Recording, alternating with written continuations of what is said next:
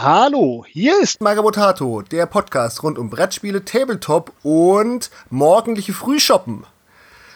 Es ist August, es gab wieder News und es ist wieder Zeit für unseren Stammtisch. Und da ein Stammtisch alleine von mir, Christian, nur schlecht abgehalten werden kann, habe ich da auch noch ein paar andere Stammtischkumpanen mir dazugeholt. Da haben wir unter anderem unseren lieben Daniel. Hi, moin. Und da ist noch der andere Nordhesse, der Seppel. Wunderschönen guten Morgen. Na, wie war denn euer Monat so? Seppel, du Ja. hast erzählt, bei dir war viel los in der Woche. Viel los? Ja, so viele Kleinigkeiten. Jetzt am Freitag zum Beispiel war ich mal bei meinen Freunden von Phoenix Spiele und ähm, habe mir mal deren neues Ladengeschäft angeguckt, was sie jetzt demnächst aufmachen werden. Das war mal sehr interessant. Ja, ansonsten, ja. Also über die eine Hälfte kann ich schon reden, weil wenn dieser Podcast dann veröffentlicht wird, hat derjenige, warum ich das Ganze gemacht habe, äh, es schon mitbekommen. Klingt jetzt komplizierter als gedacht. Aber ähm, ich habe jetzt ein Kill-Team aufgestellt. Und ähm, ja, das habe ich eigentlich nur gemacht. Also eine Runde habe ich jetzt neulich mal kurz gespielt. Also wirklich nur die allererste Runde, noch nicht mal ein komplettes Spiel, sondern nur eine Runde. War so gar nicht verkehrt nach den neuen Regeln, weil es wirklich schön simpel eigentlich ist und die Tiefe kommt durch die ähm, Sonderregeln der Fraktionen rein. Soweit ich das jetzt durchblickt habe. Und naja Gott, ähm, um die Grey Knights stolper ich schon ewig rum. Und jetzt habe ich mir ein Argument, oder jetzt habe ich ein Argument gefunden, um endlich die Grey Knights kaufen zu können. Hab die jetzt bemalt mit mega krassen Effekten. Könnte durchaus sein, dass ihr da auch mal einen Blog drüber finden werdet. Ja, und am Dienstag, jetzt kommende Woche, haben wir dann unser erstes Spiel und er glaubt nach, ach, jetzt muss ich im Seppel ja wieder ein paar Figuren stellen. Nein, dann komme ich mit meinem kleinen schwarzen Köfferchen um die Ecke und sage, hier, ich bin der Hammer, ich bin das Schwert. Und ähm, ja, ich hoffe einfach, dass ich ihn mit dieser pseudo-exotischen Space Marine-Variante ähm, vom Tisch fege. Das ist so Okay, so viele Fragen, so viele Fragen jetzt schon. Okay, eine gebe ich dir. Nur eine? Gut. naja, komm. Ich, ich nehme die anderen drei. Phoenix-Spiele, Phoenix-Spiele, die sitzen in Köln drüben, oder? genau, genau. Okay, also musstest du da extra nach Köln rüberfahren und hast einen guten Grund gehabt, das Rheinland zu besuchen. Ja Gott, die zweieinhalb Stunden Autofahrt, das, das sitze ich auf einer Arschbacke ab. Also das ist ja nur. Ähm, wir mussten auch feststellen, das war sehr lustig, wo wir uns unterhalten haben. Ähm, als Landmensch, den ich ja nur bin, ähm, hat man ein ganz anderes Verhältnis zu Entfernungen. Weil ich meine, ja, da muss man ja schon, also irgendwie, ne, Strecke A, B, und dann meinen sie, ja, da muss ich ja schon irgendwie eine Viertelstunde fahren. Und dachte ich so, so genau, ähm, wohnst du auch auf dem Land. So unter einer halben Stunde fange ich gar nicht erst an, mir drüber Gedanken zu machen, lohnt sich das jetzt für einen Kaffee zu, hinzufahren oder so. Aber 20 Minuten, mein Gott, fährst du halt hin und gut ist. Also es ist sehr lustig, wie sich wirklich so diese, diese Entfernungsempfindungen zwischen Stadt und Land irgendwie verschieben. Das ist ja gar nichts, ne? Ja, es ist nicht gar nichts, aber es ist auch viel eher Gewöhnungs... Also ich muss sagen, früher die Viertelstunde in damals meine Kreisstadt, von wo ich früher gewohnt habe, das war schon so eine Strecke als Jugendlicher oder dann auch als Heranwachsender im Auto gefahren bist. Ähm, aber dadurch, dass ich dann halt irgendwann regelmäßig irgendwie meine zwei, drei Stunden Strecken hatte mit Stau und so Zeugs, ähm, oder, oh Gott, das waren die, das waren die besten, das waren die, also besten, die schlimmsten Zeiten, wo ich von der einen Seite auf Heidelberg, weil sie einen großen Umbau gemacht haben, eine Dreiviertelstunde gebraucht habe. Oh, ja, da härtet man endgültig ab. Also für mich ist ja, war das der Grund, über Podcasts dann zu hören. Sonst wäre ich ja hier gar nicht gelandet, wenn ich nicht so lange abends allein im Apartment gesessen wäre oder lange Fahrten gehabt hätte. Und zwischenzeitlich sind mir die Fahrtstrecken zu kurz geworden, dass ich noch einen Podcast anfange. Ja, also durch, durch die ähm, Bundeswehrzeit, die ich ja nur früher hatte, sind Ja. äh, Langstrecken im Auto, also für mich einfach wirklich uninteressant. Also das, das fährst du halt eben. Und wie gesagt, so 20 Minuten irgendwie von A nach B hier gerade auf dem Land. Also ich brauche ja 20 Minuten, bis ich überhaupt in der Innenstadt bin von Kassel. Also ähm, 20 Minuten sind keine, keine Entfernung für mich. Ich, wir haben damals eine halbe Stunde von meinem Dorf aus gebraucht bis zur nächsten Autobahn oder Kino oder überhaupt so Kultur oder ähm, eine Kneipe. äh, und bis zur nächsten größeren Stadt war es dann schon eine Stunde. Wir reden von größerer Stadt, jetzt nicht von Köln, sondern von Trier oder Koblenz, die beide so an den 100.000 kratzen. Ähm, Die sind Ja. nicht größer. Oh. Nee, also Trier hatte damals immer so eine Kampagne 100.000.de. Das hat dann wirklich geworben dafür, dass Studenten ihren Erstwohnsitz da melden, damit die endlich mal eine Großstadt werden. Äh, Koblenz ist schon deutlich drüber und hält das auch, aber ja, mehr ist nicht. Ne? Und größere Städte gibt es hier halt an der Mosel. Gab es da nicht. Ne? Da bin ich halt so ganz. Wie, wir, wie sind wir jetzt da hingekommen? Mein Gott. Über Fahrzeiten und darüber, dass ist man sich ja ähm, mal einfach schnell von ja, Nordhessen, Schaumburg so, ja, nach stimmt. Köln rüberfährt, weil man dort ja von Frühlingsspiel noch Bekannte hat. Okay, das war die erste Frage. Komm, Ja. Noch eine. Komm. Nächste Frage. du und Kill Team? Du und Space Marines, Grey Knights? Ja, Grain, also ich hatte ja nie was gegen, gegen GW, habe ich ja nie gesagt. Das, ich habe immer gesagt, die Figuren gefallen mir in den meisten Fällen. Ich habe ja auch schon Herr der Ringe. Also es ist ja jetzt nicht, ich muss jetzt feststellen, das ist gar nicht mein erstes GW-System, sondern mein zweites, wobei Herr der Ringe jetzt irgendwie für mich gar nicht so richtig GW ist, muss ich ehrlich sagen. Das ist So geht's irgendwie- mir auch. Also, es fühlt sich nicht GW an. Also GW ist für mich 40k und jetzt mittlerweile AOS. Also das ist halt, äh, das ist für mich GW, Punkt. Ja, ich, ich bin ja so ein skirmischer Freund, ein bekennender. Ja, und Killteam, die erste Edition damals hatte ich mir mal angeguckt, aber das war mir, das war mir noch zu 40k. Ähm, so mit Trefferwürfeln hier und was weiß ich was. Ich finde, das ist in der zweiten Edition jetzt ähm, schlichter gehalten einfach. Und ähm, ja, die Grey Knights, also ne, du hast es neulich, ich weiß gar nicht, wo du es hingeschrieben hast. War es in einer privaten Gruppe oder irgendwo auf Social Media, das Seppel, Ritter, Fleisch und was mochte ich noch? Bier? Bi- nee. Autos. Genau. Äh, ne? Ritter, Fleisch und Autos, das, das charakterisiert mich relativ gut. Also wenn du jetzt zwei Stunden zum Spielen fährst und dabei noch gegrillt wird und du da ein paar Bier zischen kannst, dann ist die Welt perfekt. Ungefähr, das, ist, das klingt nach einem sehr perfekten Tag für mich. Ja. naja, auf jeden Fall, ähm, ja, Ritter in fetten Servorüstungen, was gibt's denn cooleres? Also es sind zwar jetzt nur die normalen Strike Forces oder wie sie heißen, oder die Strike Squad, die ich aufgestellt habe. Also Thermis wären natürlich optisch noch cooler gewesen, aber ähm, ja, Ja, Grey nicht Knights. Kill Team spielen, oder? Nee, eben genau. Kill- Ja, und äh, wie gesagt, es ist ein Skirmisher. Es, äh, ich hatte jetzt endlich das Argument, mir die Grey Knights zu holen, die ich schon immer wirklich cool fand. Und äh, ja, halbwegs beantwortet oder Ja, immer noch und- verwirrt? Ja, und du und Kill Team. Also, du findest Kill Team einfach. Ja, also, Dann habe ich ja eine Ausrede, bei dir vorbeizukommen und ähm, endlich meine Kill Team Modelle mal ein bisschen weiterzumachen. Ähm. Kill Team ist auch für mich genau der Grund, warum ich damals, Gott, das ist schon wieder beinahe drei Jahre her, mir wieder GW-Figuren gekauft habe. Und warum ich mir damals im Herbst 21 mehr Geld bei GW über Zwischenhändler oder direkt bei ihnen gelassen habe, als in den zehn Jahren vorher. Einfach nur, weil ich ja mal wieder Miniaturen gekauft habe oder Sachen, die noch irgendwo rumlagen, von der Tochter wieder zurückgeholt habe. Sepp, du bist schon wieder schuld, du gibst mir Ausreden. Ich kann da direkt einsteigen bei Seppel, der äh, eigentlich ist das kein GW, aber irgendwie doch. Und ähm, ich äh, finde ja Blitzball super. Und das war so mein Hobbymonat. Äh, neben den letzten Moto-Minis, die ich hier noch liegen hatte, habe ich dann mein Blitzball-Stadion im Koffer angefangen und endlich mal äh, die Garage eingewiesen und ein bisschen die Säge angeschmissen. Also gröberes Arbeiten und viel Messen und Genauigkeit. Und das hat echt Spaß gemacht und äh, ist auch schon relativ weit. Also der Rohbau steht ich baue ein Blitzballstadion in einen Koffer rein, den ich mal, äh, hm, ja, den habe ich mal, irgendwie ist der in meinen Besitz gewandert, ohne das jetzt konkreter sagen zu wollen. Das ist bestimmt schon zehn Jahre her, wenn nicht noch länger.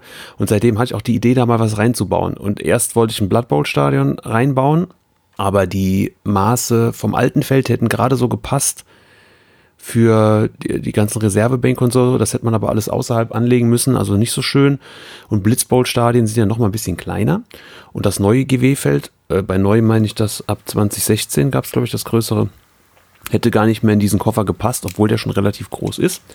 Äh, lange Rede, kurzer Sinn, jetzt kommt ein Blitzbowl-Stadion in diesen Koffer und ich verliere mich auch gerade so ein bisschen in Details. Äh, neben den Sachen, die ich eh schon vorhatte, äh, überlege ich jetzt, wie ich die Punkteanzeige mache, ob ich noch irgendwo Flutlicht einbaue. Ähm, es gibt diese Sound Machines, wo man so 20 Knöpfchen hat, die dann Geräusche machen. Da gab es auch mal eine Fußball-Edition, sowas versuche ich jetzt irgendwie noch zu besorgen und ähm, eine Tribüne für Kommentatoren und Kameramänner, also in den Deckel noch einzubauen. Also ähm, es, ich drehe gerade ein bisschen wild und bin mehr so am Überlegen, wie ich den Deckel weitermache. Parallel kann ich aber im Boden weiterarbeiten und fange jetzt an mit Fliesen und äh, Styrodurschneide arbeiten. Also das ist super. Und das andere ist, und äh, passt auch direkt parallel hier rein, weil es auch eins dieser Spiele von GW ist, die kein GW sind, weil sie nämlich bei Thalia oder GameStop stehen. Gestern kam an, ja, Blitzball ist ja, ist ja kein GW, das, wird, das ist der beste GW-Store der Welt, ist Thalia, weil da kriegst du halt diese kleinen Boxen für günstig Geld und hast komplette Spiele, die äh, irgendwo auch Sinn ergeben. Und gestern kam Combat Arena. Boah, jetzt muss ich wieder überlegen. Die eingedeutschten Übersetzungen sind echt eine Katastrophe. Was mit Bestie ist Versteck der Bestie. Ja, genau, oder Versteck der Bestie. Irgendwas mit Bestie. Das ist im Prinzip eine halbe Blackstone Fortress Box äh, mit dem Monster und so zwei kleinen Würmchen und glaube zehn, zehn Söldnern. Und die Minis fand ich damals schon cool, als es released wurde, aber wollte mir halt keine riesen Box kaufen dafür, mit viel Kram, den ich dann nicht brauche und für teuer Geld. Aber diese Boxen hier bei Thalia kosten in diesem Jahr 29 Euro. Dann gab es jetzt noch einen Gutschein letztens. Also für 25 Euro habe ich jetzt diese Box daheim und lese gerade die Regeln. Hm, da bin ich mal gespannt, wie sich das spielt. Ist ein bisschen weniger intuitiv als Blitzball, glaube ich. Aber ja, könnte, könnte ein witziges Spiel sein. Ansonsten habe ich halt die Minis, die mir gut gefallen, mhm. für einen guten Kurs geschossen. Für so 2 Euro pro Mini, das ist ja echt geschenkt. Ja. Und Kill Team ist auch witzig, weil die Kill Team, boah, wie hieß denn die Box? Rogue Trader? Es gab mal Kill Team Rogue Trader. Da waren auch so sehr Grimdark-Figuren drin, also ähm, auch so wie, mehr wie gemischte Söldner als äh, Space Marines und Co., also ganz platitüs, sondern ähm, bisschen sehr charakteristische Minis. Die wollte ich mir auch mal, mal gegönnt haben, wenn es denn sich ergibt. Aber die gibt es ja nicht mehr, die Box die Teams aber wohl dann doch als Einzelfraktionen zu kaufen. Immerhin das. Das wäre noch was, was mich reizen würde. Also wenn jetzt das Killteam-Fieber losbricht, dann bin ja auch kein GW-Freund jetzt so. Aber da kann man ja auch mal über seinen Schatten springen für so eine Box, wer weiß. Aber ich habe ja jetzt erstmal diese eine äh, Combat Arena Box und ich glaube, vielleicht ließ sich aus denen sogar irgendwie ein Killteam zusammenstellen, wer weiß. Christian, dann. So, und um das Zitat jetzt nochmal zu Ende zu bringen. Das Zitat war: Seppel mag Dinos, Ritter, Flaschen ah. und Topfhelme. Und die Topfhelme durch Autos ersetzen können. Das Bier war auch nicht dabei, ne? Das schiebst du mir okay. den ganzen Morgen. Das, das habt ihr für nicht mitbekommen, aber die ganze Zeit unterstellt mir Daniel, dass ich heute Morgen schon Bier trinke und wir haben noch weit vor zehn. weit, ja. Naja, es ist auch Frühschoppen. Gibt's schon, ne? Also in Bayern wäre es ja ein Frühstück und eine Mahlzeit. Da würdest du aber auch jetzt Weißwürstchen zuzeln. Das wäre fürs Mikro, glaube ich, nicht so schön. Servo würde sich freuen. Wir schweifen ab. Christian, wie ja, war dein äh, Hobbymonat? Ein Horror Horrormonat. Also mein Hobbymonat ist jetzt erst verspätet gestartet. Ähm, dadurch, dass ich ja immer Ende Juli, Anfang August bei mir meine eine Lab-Großveranstaltung hier in der Gegend ist, wo es sich irgendwann von Urlaub zu ähm, großer Involvierung verändert hatte, habe ich mal gesagt, okay, du machst jetzt vorher, machst du noch die ganzen Lab-Sachen und danach hast du die Sachen, die er sowieso schon besorgt, da kannst du in Ruhe ein bisschen mit, ja, wieder Tabletop anfangen.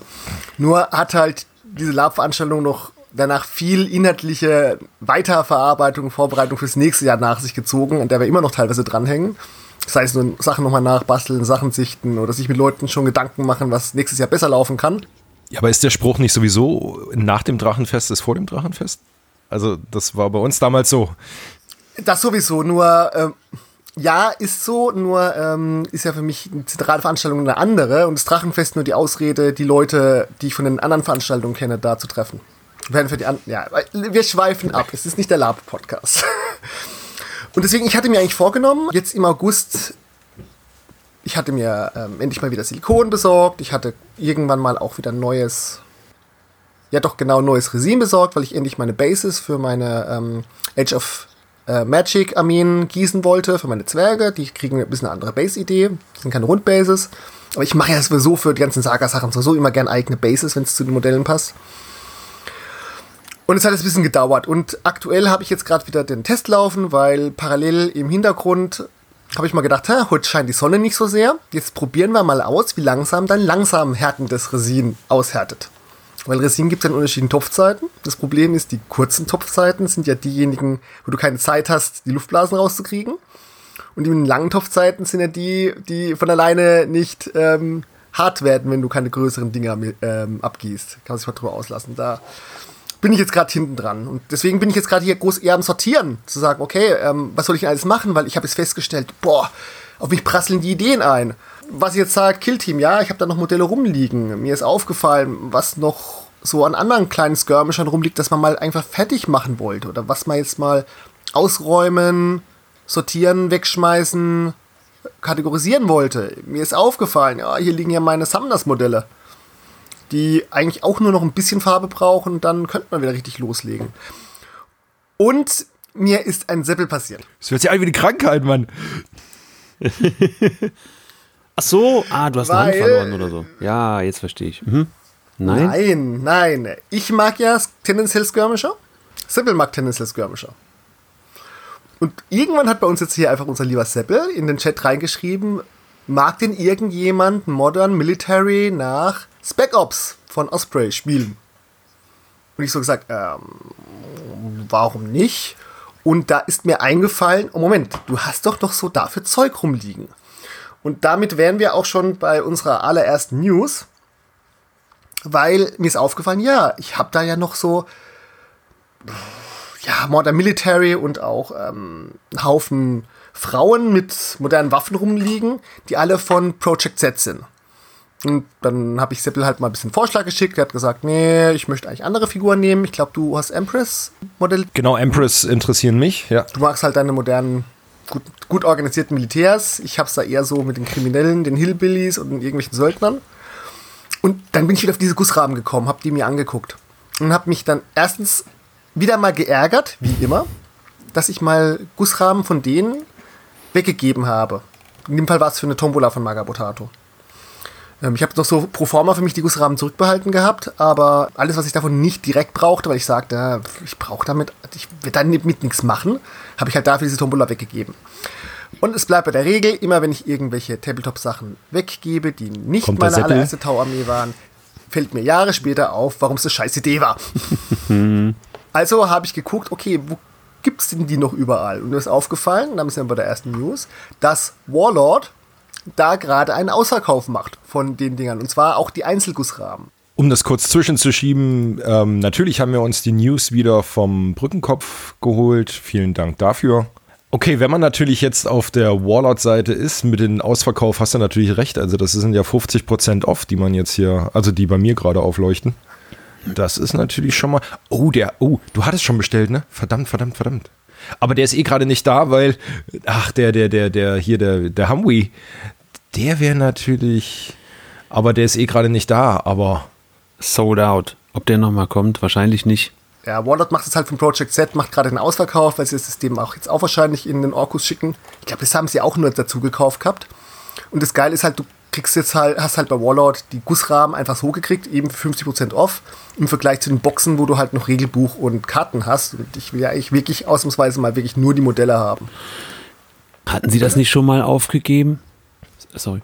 war, war Project Sie nicht schon mal tot und im Ausverkauf und kam, also es gab auf jeden Fall einen Relaunch auch der deutschen Regel, das war so letztes Jahr, glaube ich. Aber ob dann, weiß ich, ob das Englische auch weg war, Oh, letztes oder vorletztes, auf jeden Fall in Corona-Zeiten, sagen wir mal so. Okay, also was sicher ist, ähm, die Modelle sind ja ursprünglich von Wargames Factory.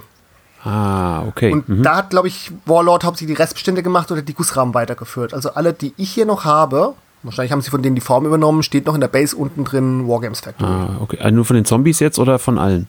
Ich habe jetzt hier nur die Modern Military. Moment, ich gucke mal bei den Frauen.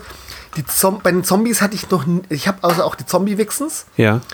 Ich habe aber von denen nie den Gussrahmen. Ah, okay. Und das ist auch alles in China gefertigt. Ja, müsste ich auch nochmal. Famous Survivors. Ich hatte mich vor, vor Jahren auch mal eingedeckt. Also Warlord macht ja jedes Jahr so ein Sprue-Sale und äh, boah, ich weiß nicht mehr wann, das ist bestimmt schon fünf, sechs, sieben Jahre her.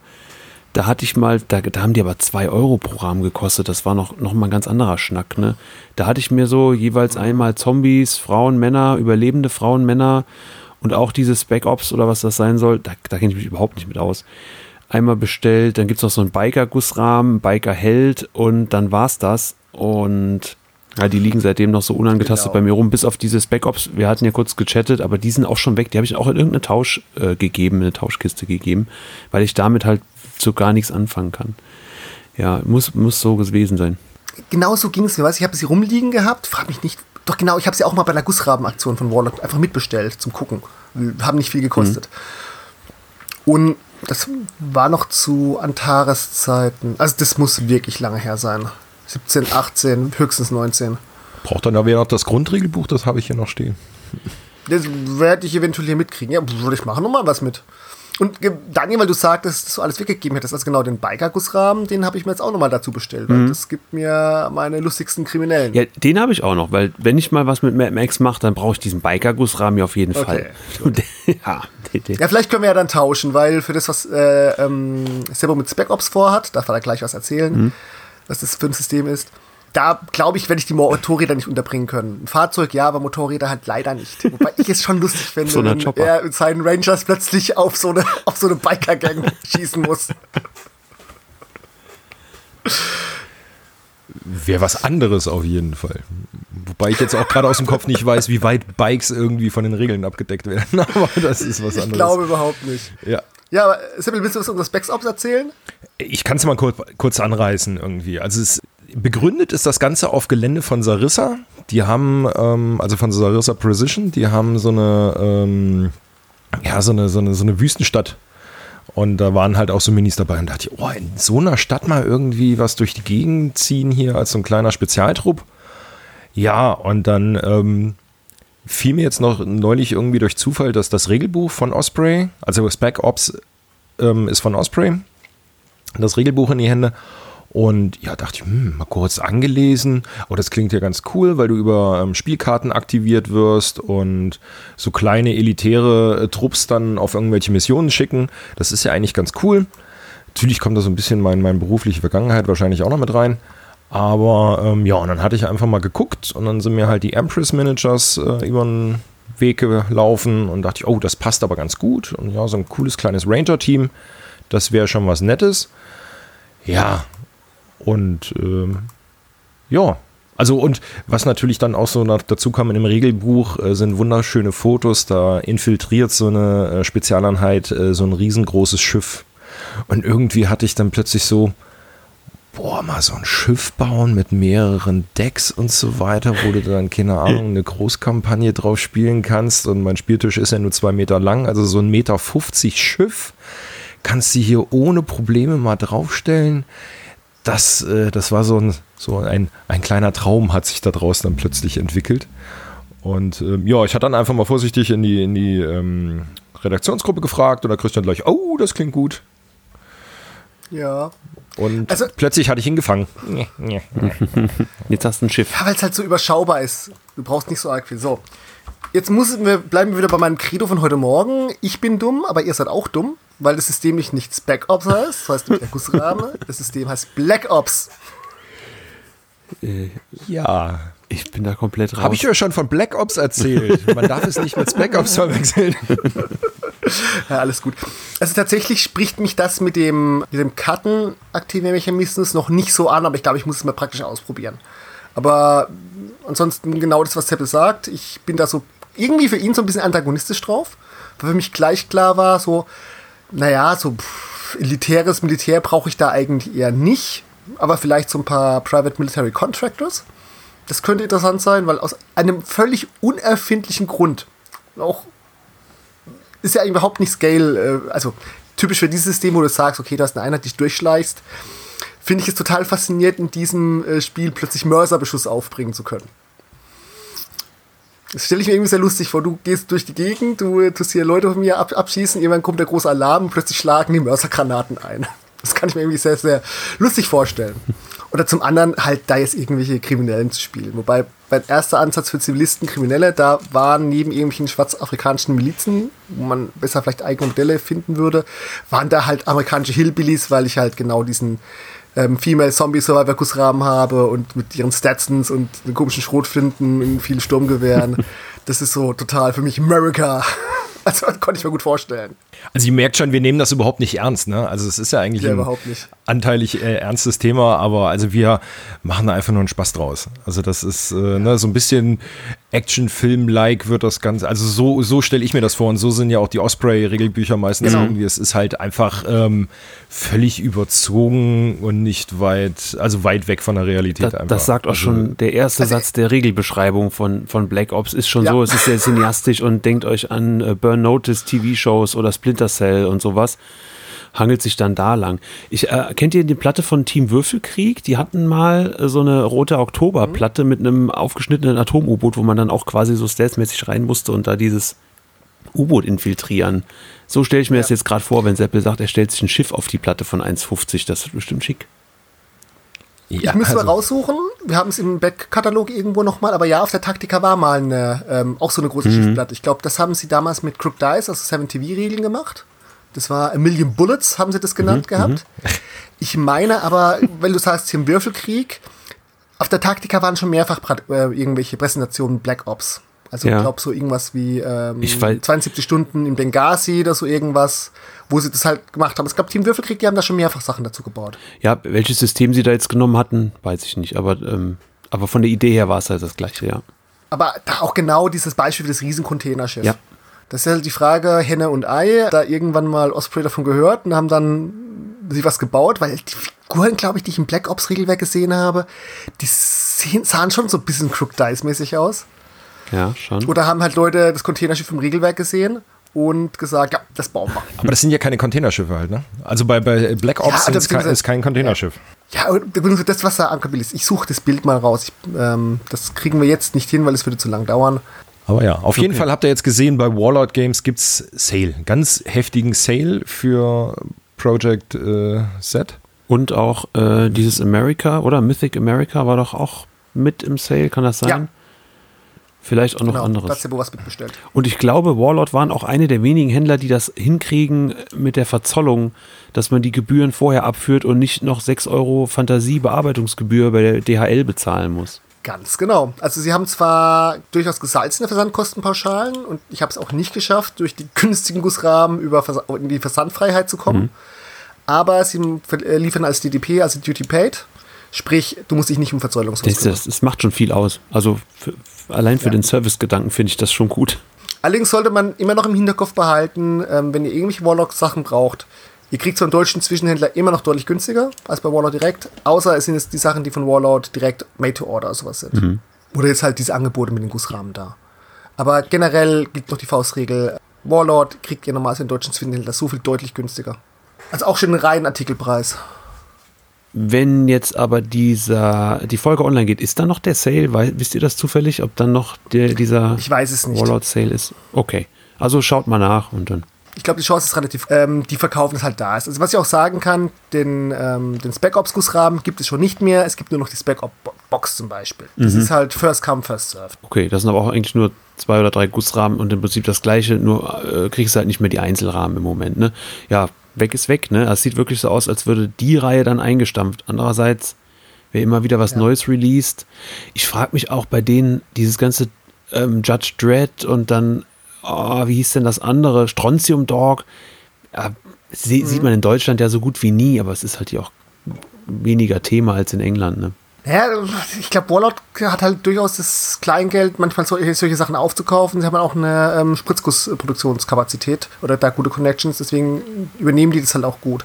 Das ist auch was, also da hat es tatsächlich andere Gründe, was mir aber auch sehr weh tut, ist, ihre Lizenz für Doctor Who und der BBC ist ja leider ausgelaufen. Das mussten sie auch schon alles abverkaufen. Ah, stimmt. Da gab es auch echt schöne Sachen, aber das war halt auch so, da gab es ein Spiel dazu, das fand ich noch nicht mal schlecht mit ähm, Exterminate, aber das war halt schon, glaube ich, sehr Fan, dass du halt ein Spiel hast und die meisten Leute haben es halt eher wegen den Figuren sich zusammengesammelt.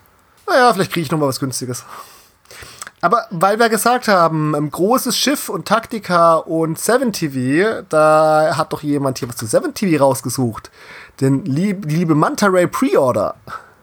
Seppe? Ja, Manta Ray Pre-Order. Das ist so ein, ja, für mich als ähm, bekennender Pulp-Anhänger schon eine geile Sache. Insgesamt mir, glaube ich, noch einfach zu teuer, weil das komplett Bundle liegt bei 160 Pfund. Äh, mit allen Schnick und. Schnack halt eben bist du dann bei 200 Euro, wenn es gerade so hinkommt. Das ist schon knapp. Äh, schon hab ich, nicht knapp. Aber ansonsten, die Figuren, also Crook Dice macht ja einfach wunderschöne Figuren, finde ich. Haben einen wunderschönen eigenen Stil. Und jetzt gerade so diese Manta Ray 5, also die Manta ist halt so, so, so eine U-Boot-Crew von den Menschen, sag ich mal, und müssen gegen so Unterwasserwesen treten die an die aber auch äh, große weiße Haie mit ins Gefecht führen können und so weiter. Also ähm, finde ich einfach super schöne Idee.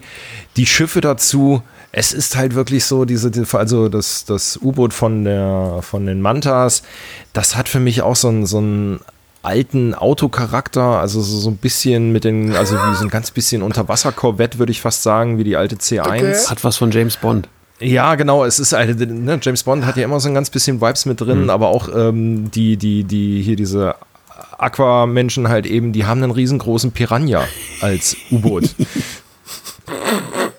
Stimmt, ja, ja, Herrlich, ja, ja, das, ja. das eine, so Metallpiranha, gell? Ja, ja, genau. Ja. Und, ah, weißt du, und auch die, die, die das sind äh, Poster sogar dabei, die ja hier ähm, auf diese wirklich alten Filme gemacht sind und so weiter. Also ich mag dieses ganze 7-TV-Konzept einfach.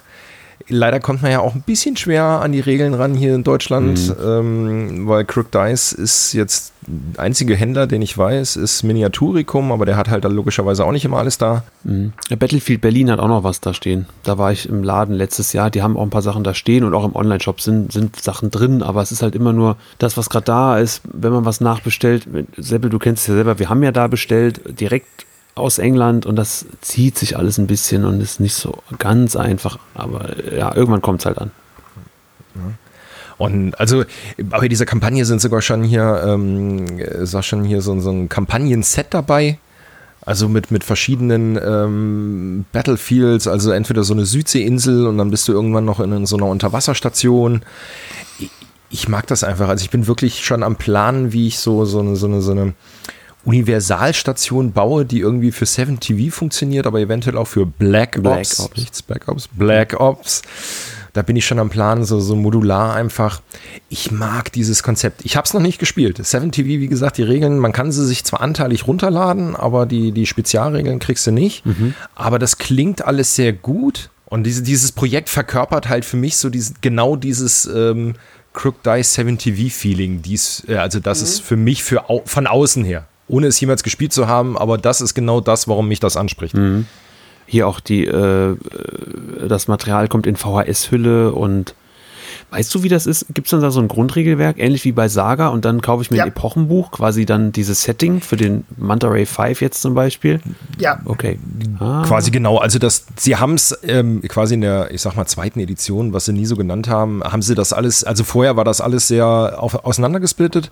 Das haben sie jetzt gestreamlined und alles in eins zusammengefasst. Mhm und du kannst es auf jedes äh, Setting quasi übertragen. Natürlich ähm, ist es wie bei Saga, es gibt immer noch mal so ein Zusatzbuch, wo so absolute Feinheiten oder Neuerheiten mit drin sind, mhm. aber grundsätzlich die 7TV Second Edition Regeln greifen jetzt jedes Setting ab, das, was du machen möchtest. Also ich, wir haben es ja mal als Redaktion vor Jahren auf der Taktika gespielt, als die äh, Asgards sich eine ähm, Ghostbusters, als eine Paranormal Investigators ähm, Platte gebaut hatten. Und das Ding ist halt, du spielst ja nicht irgendwie dort einen Konflikt oder sowas, sondern du spielst ja eigentlich eine, eine, eine Fernsehshow oder einen Filmdreh. Mhm. Also du, du drehst quasi jetzt diesen sehr campy 60er-Jahre-Film mit Manta Ray. Und deswegen als Ereigniskarten kommen dann von außen Regieanweisungen rein. Es gibt halt dann so bestimmte sehr cineastische Sachen. Also es geht jetzt nicht darum, dass du da tatsächlich jetzt eigentlich die bösen äh, Unterwasserwesen wegschießt, sondern du spielst, du hast Figuren einer Fernsehserie, die diese, diese bösen Unterwasserwesen wegschießen. Und dadurch hast du eine ganz eigene Logik. Du hast also diese Grundregelmechanik und kannst dir dann für bestimmte Sachen, für bestimmte Serien sozusagen bestimmte Sonderregeln oder besondere Ereigniskarten dazu kaufen. Mhm, genau. Das ist halt eigentlich das verrückteste Zeug. Und deswegen haben die halt auch so viele Pulp-Sachen. Genau. Und also die haben mittlerweile zum Free-Download haben sie für ja, hilf mir hier, Scooby-Doo, Mystery Machine, wie heißt die Serie ja. denn hier? Ähm, ja, Scooby-Doo. Scooby ja, Scooby-Doo, ja, genau. Scooby-Doo haben sie halt eben die Regeln dann für ähm, Star Wars und was mich auch total gehuckt hat, äh, für Turtles. Du kannst halt das komplette Turtle-Team spielen. April kann mit dabei sein, Splinter und als Gegenläufer hast du natürlich die Foot äh, Clan, dann Shredder, diesen, also Crank in diesem großen Roboter, wo ich gerade den Namen nicht weiß. Ja, also es spricht halt Ich glaube, 7 TV ist genau das Richtige, einfach für die Leute, die ungefähr in unserem Alter sind, die so ähm, die ganzen Kinderserien der 80er einfach mitbekommen haben oder halt auch generell die Serien der 80er mit Knight Rider A-Team und so weiter. Also genau für die ist das eigentlich perfekt. Ja, und ich bin ja auch immer noch im Max Fieber und da gibt es ja auch das Apokalypse-Setting und habe mir da auch jede Menge Minis bestellt. Eigentlich müsste man es mal spielen, tatsächlich, ne? Eigentlich müsste man es echt mal spielen. Ah. Okay, Auftrag. Also quasi Hausaufgabe jetzt, ja. genau, Hausaufgabe fürs nächste Redaktionstreffen. Jeder stellt sich irgendwie, also wir müssen uns auf ein Setting einigen, jeder stellt eine Bande zusammen und dann, dann spielen wir es da vor Ort. Ich muss auf jeden Fall mal mit, mich näher beschäftigen mit diesen Regeln. Vielleicht gibt man ja dieses Grundregelbuch irgendwie wenigstens schon mal for free und diese Setting-Bücher dann so. Mal, mal schauen. Mhm. Wie gesagt, also die grundlegenden Regeln kriegst du so, nur die mhm. absoluten Spezialregeln, die kriegst du nicht. Aber das wäre ja schon mal was, um gut reinzukommen zu können. Ja, genau. Ja, was, was haltet, wie, wie findet ihr denn so, so, so, also diese auf alt gemachten Sachen? Das, ja das steckt äh, so viel Liebe drin, das ist einfach äh, super toll. Wie gesagt, mich hat das ja eben eh auch schon gehuckt mit dem Apokalypse-Setting und ähm, die, die, Details, die dann pro Setting nochmal reinstecken in äh, das Buch, die Aufmachung mit der VHS-Kassette, ähm, sie suchen sich auch schöne Minis raus, die dann immer angelehnt sind an alte Filme oder eben Pulpkultur und bleiben auch dabei. Das ist schön. Es lebt ja auch. Es ist ja nichts, was einfach mal irgendwo hingeschmissen wurde und dann äh, schaut man, was draus wird. Da kommt ja gefühlt jedes Jahr ein anderes Setting dazu. Und man kann das, das hält es halt am Leben, das finde ich halt auch schön. Schade nur, dass halt Cook Dice als kleiner Händler aus England nicht mehr so den Zugang nach Deutschland haben kann. Das ist so ein bisschen das, was mich ärgert. Also ich glaube, wenn du einen Händler hier anschreibst, die grundsätzlich die, die zweite Editionsbox kriegst du schon. Ja, ja, du, du die kriegst. Bestellen sie dir wahrscheinlich nach, aber, Klar. aber es ist halt nicht so, dass es einfach im Laden rumliegt. Ja, ich, also ich, ich weiß aus internen Quellen, dass äh, okay. äh, Crook Dice gar, also, ähm, gar nicht so direkt auf die Händler reagiert. Also wenn Händler die ah. anschreiben und so weiter, ähm, ich weiß nicht, ob das für die so interessant oder lukrativ ist. Wahrscheinlich okay. nicht mehr, ne? Es ist eine kleine Klitsche. Ich habe immer mit demselben Mensch geschrieben und äh, da so professionell das alles auch aussieht, sind das halt auch oft so One-Man-Shows mit ein bisschen Plus und manchmal vielleicht sogar gar nicht hauptberuflich, sondern machen das nebenbei, äh, ohne jetzt genau zu wissen, wie es bei Crook Dice aussieht, um Gottes Willen, aber das Ding ist halt auch so was wie Messen wie früher. Also auf der Crisis hatten die halt immer auch viel dabei. Da wollte ich mich schon mal eindecken. Oder auf der Taktika waren sie ja auch, kann das sein? Den Sprung rüber, gerade nach Hamburg, haben sie auch geschafft. Aber das fällt halt jetzt aus. Und jetzt, hm, um sich es überhaupt erstmal anzugucken, muss man ja schon importieren. Und das macht es halt schwieriger. Also ich kann mich nicht in den Sinn, dass Crook Dice jemals auf der Taktika war, aber okay. gut, ich habe da so viele Sachen nicht weil, Weil ich selber noch nie da war, glaube ich, war das nur eine Vermutung. Nee, es ist schön. Aber ich, ich komme äh, ich guck mir echt mal dieses Grundregelwerk wenigstens mal an, um zu gucken, wie das funktioniert. Bei Dead Man's Hand ist es ja auch so ähm, cineastisch aufgezogen, in, in drei Akte, immer wenn du so Missionen spielst. Eigentlich, am Ende des Tages haben wir tatsächlich da in unserem Club immer nur Zufallsszenario ausgewürfelt und im Grunde hat es gegipfelt in einem Shootout in der Mitte vom Tisch und äh, du rollst 20er und die Köpfe äh, fliegen weg. Aber ja. finde den Ansatz halt cool, dass man sagt, ich spiele jetzt kein bitterböses, ernstes Überlebenskampfszenario, sondern ich spiele hier einen Film und versuche dann halt eben auch cineastisch zu agieren und nicht immer nur taktisch klug, um am Ende Missionspunkt, über Missionspunkte irgendwie gewonnen zu haben, obwohl ich keine Mannschaft mehr habe, sowas zum Beispiel, sondern dass man versucht halt coole Aktionen zu machen, damit der, dieser gespielte Film in Anführungszeichen lebt. Das macht es ja auch spaßig. Apropos spaßig, Daniel, du hattest was rausgesucht, was ich zwar auch gesehen hatte, aber womit ich nichts anfangen konnte. Oh. Mantic Games Bar Rule Brawn. Das ist eine relativ aktuelle News noch. Und es ist ja. so simpel, wie man sich nur denken kann. Das Konzept ist einfach, du nimmst ein Spiel, nämlich ein Barroom Brawl, in einer kleinen Schachtel, auf einem kleinen Setting, ähnlich unserer Kneipenkeilerei oder das, was GW mal im äh, White Dwarf hatte ist das dieser sagenumwogene White Dwarf, von dem Seppel, Seppo und Hannes immer so schwärmen? Ich glaube, da drin ja. war das. Und ja, Mantic hat sich jetzt gedacht, wir machen das auch und bringen dafür exklusive Miniaturen raus, aber wir verpacken das in eine Weihnachtsstimmung, weil dann können wir das schön als Adventskalender verkaufen. Denn das Ding ist jetzt eigentlich sowas wie, ich meine, der Adventskalendermarkt explodiert seit zehn Jahren mindestens und jede Firma bringt irgendwas raus. Drei Fragezeichen, Lego geschenkt. Gibt es ja eh alles schon. Escape Room Adventskalender. Es gibt alles als Adventskalender. Und jetzt eben auch, ich glaube, der erste Tabletop Adventskalender.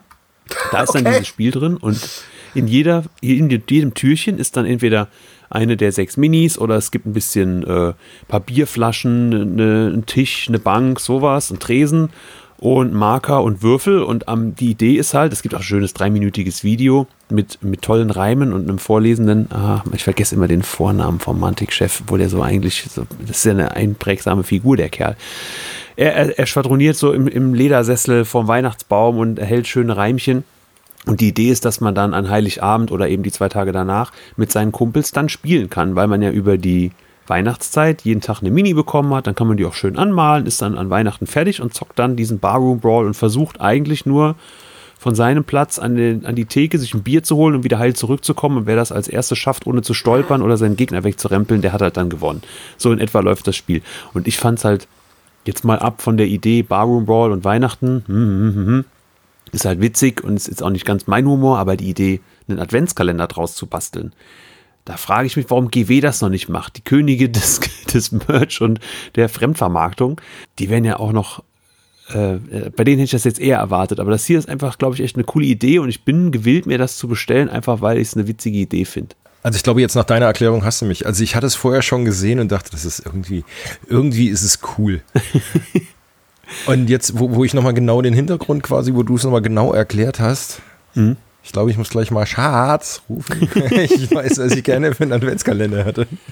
Ja, schaut mal, es ist in, in der neueren News ist auch nochmal ein Video verlinkt, das sind nur drei Minuten erklärt kurz. Ich glaube, es ist doch eine relativ hohe Stückzahl, die da produziert wird und es wird in Wellen produziert, weil sie erwarten einen, wohl eine relativ hohe Verkaufszahlen. Ja, 40 Euro, jetzt mal ehrlich, das ist, also da zahlst du bei, ich weiß noch, für meine Tochter haben wir immer diesen Douglas oder was ja. weiß ich was Adventskalender gekauft. Äh, Junge, da sind 40 Euro relativ günstig, möchte ich sagen.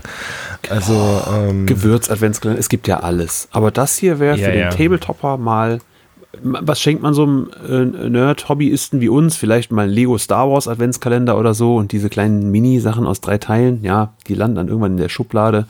Wir hatten letztes Jahr einen drei Fragezeichen Adventskalender, weil der in der Schütte lag habe ich mit der Tochter dann jeden Tag die Rätsel gemacht. Das war ganz witzig so, aber der Kram da drin, ja, es ist halt meistens so ein Nippes. Aber das hier ist halt ein Spielchen dann am Ende, ähnlich wie diese GW Thalia Boxen, würde ich jetzt mal fast vergleichen. Du kriegst ein paar Minis, äh, ob die jetzt so Sinn machen oder nicht, als Spiel geschenkt, aber du hast was, was man eventuell auch anders benutzen kann.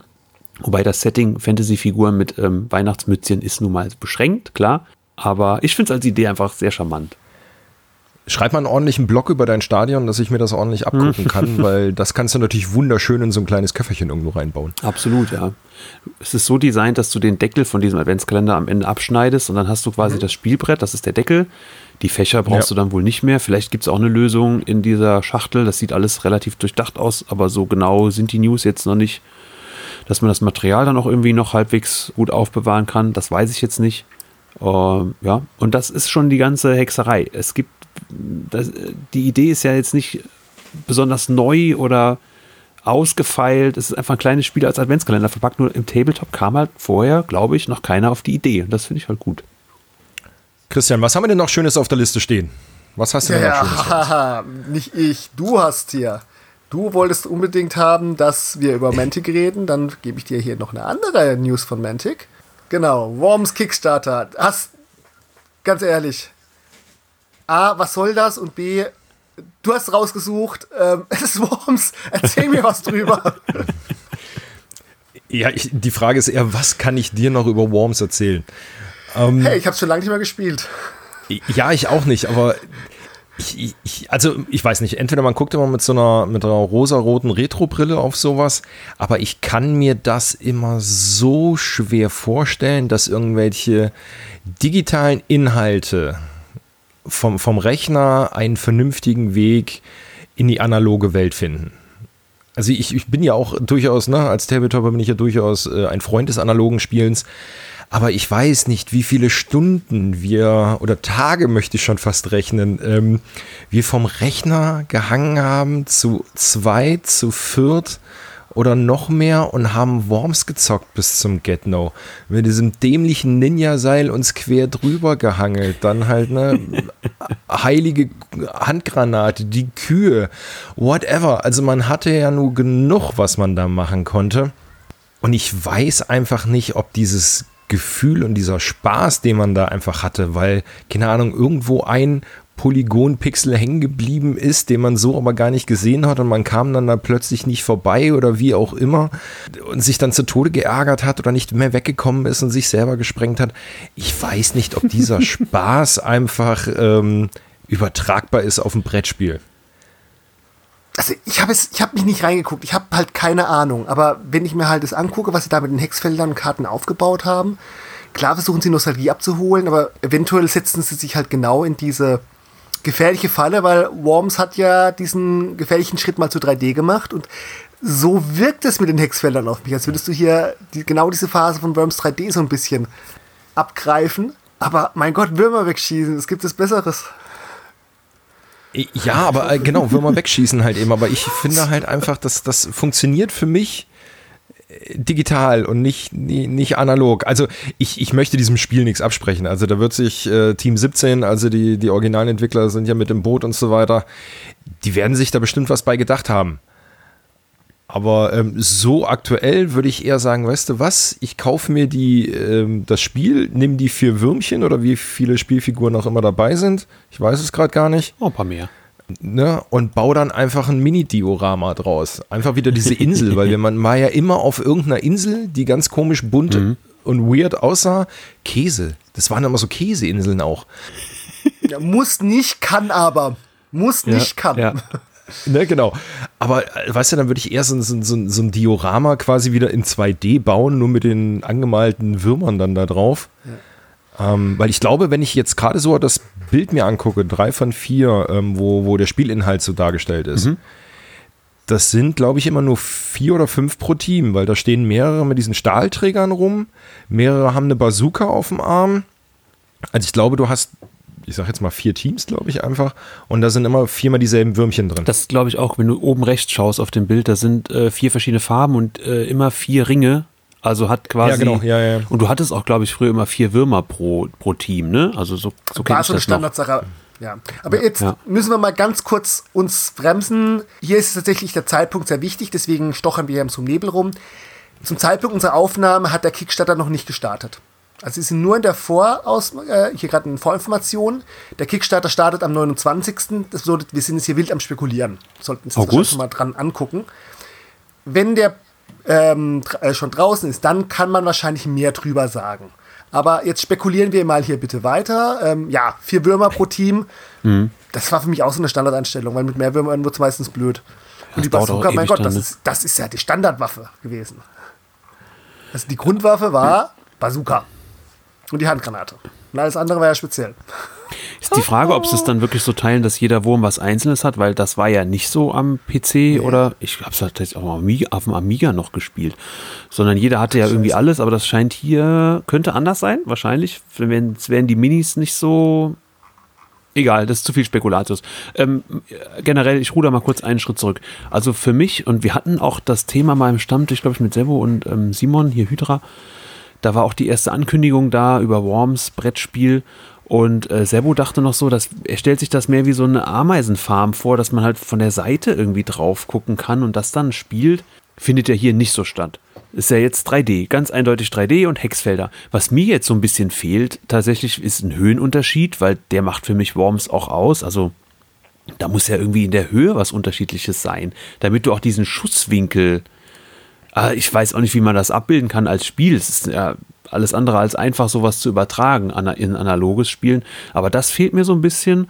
Und ich hoffe, man kann Gelände wegballern, weil das war ja auch ganz wichtig, dass du irgendwie eine Felsnase über dir hast, die als Deckung ist. Oder eben äh, du schießt dir einen Tunnel zum Gegner, weil äh, oben drüber konntest du nicht laufen oder so. Dann musst du halt fünf Runden mit der Bazooka immer wieder reinballern, bis du ein Loch hast und einen Tunnel zum Durchgehen. Da, das, also mir fehlt hier so ein bisschen das Dreidimensionale. Es ist halt mhm. statt in der horizontalen zu, nee, Quatsch, in der vertikalen zu ja. äh, gehen, wie so eine Ameisenfarm, ist es ja jetzt halt alles flach in dieser Vorschau. Ich hoffe, da gibt es noch irgendwie was mit Höhenunterschieden. Es gibt ja auch, äh, wie hieß das, Heroescape oder so. Das war. Heroescape, genau, ja. Das sind auch so Hexfelder mit unterschiedlichen Höhen, die man dann so ähm, stecken konnte. Ah, gut, alles aus Plastik. Ja, die hast du gestapelt einfach und hast dann, genau. Ja, ne? Also so ähm, so genau. hätte ich es mir eher vorgestellt. An, aller, auf der anderen Seite, klar, die Produktionskosten steigen natürlich wieder enorm, wenn du anstatt äh, Pappe sechs äh, Ecke oder acht Ecke, sechs Ecke, Entschuldigung, dann umänderst und alles aus Plastik machst und bei einem Spielfeld von entsprechender Größe, ja, macht es halt alles auch wieder teurer. Vielleicht ist es aber auch eine Option für einen Kickstarter, wer weiß, Stretch Goal oder Zusatzziel, das können wir ja wirklich nur spekulieren. Also das ist halt genau das Risiko des Chance diesem Kickstarter. Einerseits ergreift halt massiv Nostalgie ab und hat damit schon Aufmerksamkeit. Einfach weil es Worms ist. Zum anderen, was ich halt gerade gesagt habe, dass sie sich halt genau in die Nostalgiefalle mit dem 3D setzen. Ich muss ganz ehrlich sagen, ich finde gut, dass das nicht Ameisenfarm ist. Ich finde gut, dass du nicht so viele Höhen hast und ich finde auch gut, dass du nicht diese schiefe Winkelberechnung machst. Weil dadurch gehen sie, machen sie was eigenes. Sie greifen die Worms-Marke auf, aber versuchen damit, also Spekulation natürlich, eine eigene Brettspielmechanik rauszumachen. Diese ganzen Sachen, was die Leute nostalgisch mit Worms, Worms Armageddon, Worms 2, mit der Ameisenfarm verbinden, das sind Sachen, die ich glaube im Brettspiel nicht funktionieren werden. Das sind Sachen, die auch im Rechner funktionieren. Du möchtest nicht Genau. eine schiefe Wurfberechnung auf so einem 3D-Ding machen. Das ist, macht ein Computer viel besser für dich. Aber mit Wind spaßig. und so, also ich hätte schon irgendwas mit Schätzen macht viel aus bei Worms, finde Ja. ich. Also du musst die Bazooka Aber- ja wie, wie stark und wie steil, aber wie willst du auf Hexfeldern schätzen? Du weißt ja, wie lang so ein Hexfeld ist, da musst du gar nichts mehr schätzen. Also dieser Part Genau. fällt eben komplett raus. Das haben sie jetzt als Kompromiss wahrscheinlich gemacht, um es irgendwie spielbar zu machen als Brettspiel. Es ist ja auch kein Tabletop, mal davon ab. Mhm. Es ist ja ein Brettspiel mit äh, Feldern. Und es steht auch groß Boardgame drauf. Ähm, ja, also der Rest ist jetzt wirklich Spekulation. Wie setzen sie es um, damit es dann halt trotzdem, es muss viel geballert werden, das ist klar. Also da müssen die Würmer fliegen und da muss, da muss was explodieren und es müssen Würmer mitten in den Tod gerissen werden. Das ist, glaube ich, versteht sich von selbst. Nur wie sie es dann umsetzen, da warten wir mal ab.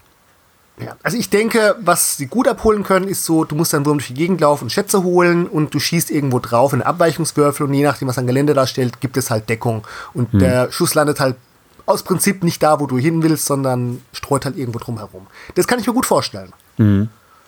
Und dann hast du halt noch irgendwie lustige Ereigniskarten, hast du halt irgend, kannst noch irgendeine lustige Sache reinschmeißen, wie die berühmte heilige Handgranate oder ein Betonesel. Ansonsten müssen wir gucken. Ich glaube, das Thema lässt uns so schnell nicht los. Ich bin skeptisch wegen der Nostalgie und ich bin fasziniert, aber ich werde es mir, glaube ich, nicht mitmachen. Aber angucken, hm, schon. Wenn nicht, teilen wir es uns einfach trotzdem und jeder baut ein Mini-Diorama mit den Würmchen. So. Nee, werde ich nicht. Also werde ich nicht machen. Das ist, da ist mir, Entschuldigung, meine Zeit zu wertvoll. Ich habe genug andere Projekte, die ich nicht fertig kriege. Dann brauche ich nicht noch ein, noch ein Diorama-Projekt, was ich auch nicht fertig kriege. Ich finde die Minis aber eigentlich sehr schön. Die, sind, die sehen echt cool aus. Muss, äh, Doch, finde ich lustig. Ja, also die, das sind wirklich sehr original getroffen halt Jo. eben, ne? Also von, Von der 3D-Zeit, das haben sie dann gut genommen. Mhm. ja, in dieselbe Kerbe schlägt noch ein weiteres Ding, was ich rausgesucht Ja. habe, glaube ich. Erzähl's uns doch einfach. Klau dir mal gleich. deine Überleitung. Ich meine. Passend allem- Gamescom, die gerade läuft. Heute ist ja Gamescom. Das haben wir uns natürlich alles so zurechtgelegt hier. Dominate Ja. und Delegate. Genau. Da, da, da, ähm, da. Wir erinnern uns an Spiele, die mit einem ähnlich zusammengesetzten Namen auch damals auf dem Rechner funktioniert haben. Und man irgendwie kleine Sammler hatte, die Tiberium gesammelt haben. Und dann ähm, Gab es da so einen Konflikt? Keine Ahnung. Gab es da so einen Konflikt, genau.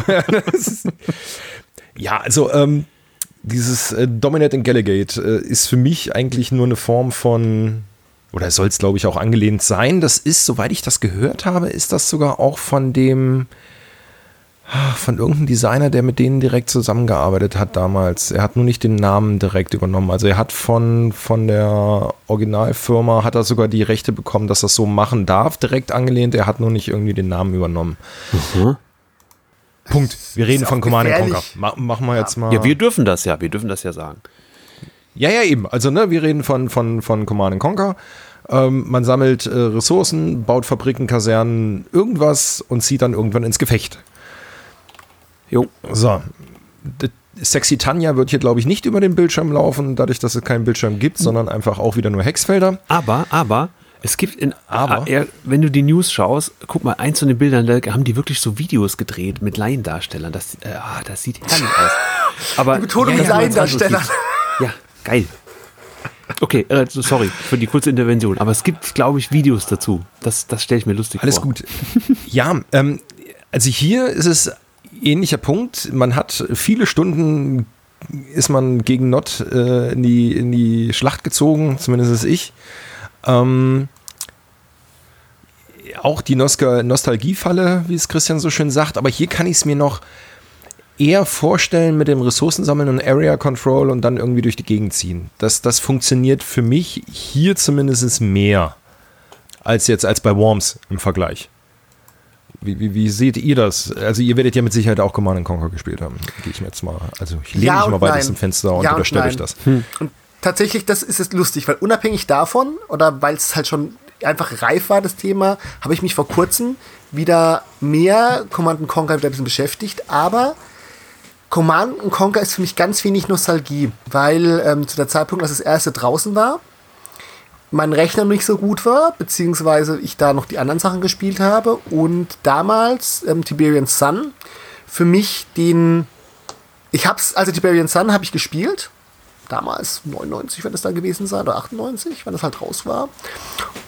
Und hab danach, bin danach auf StarCraft gekommen.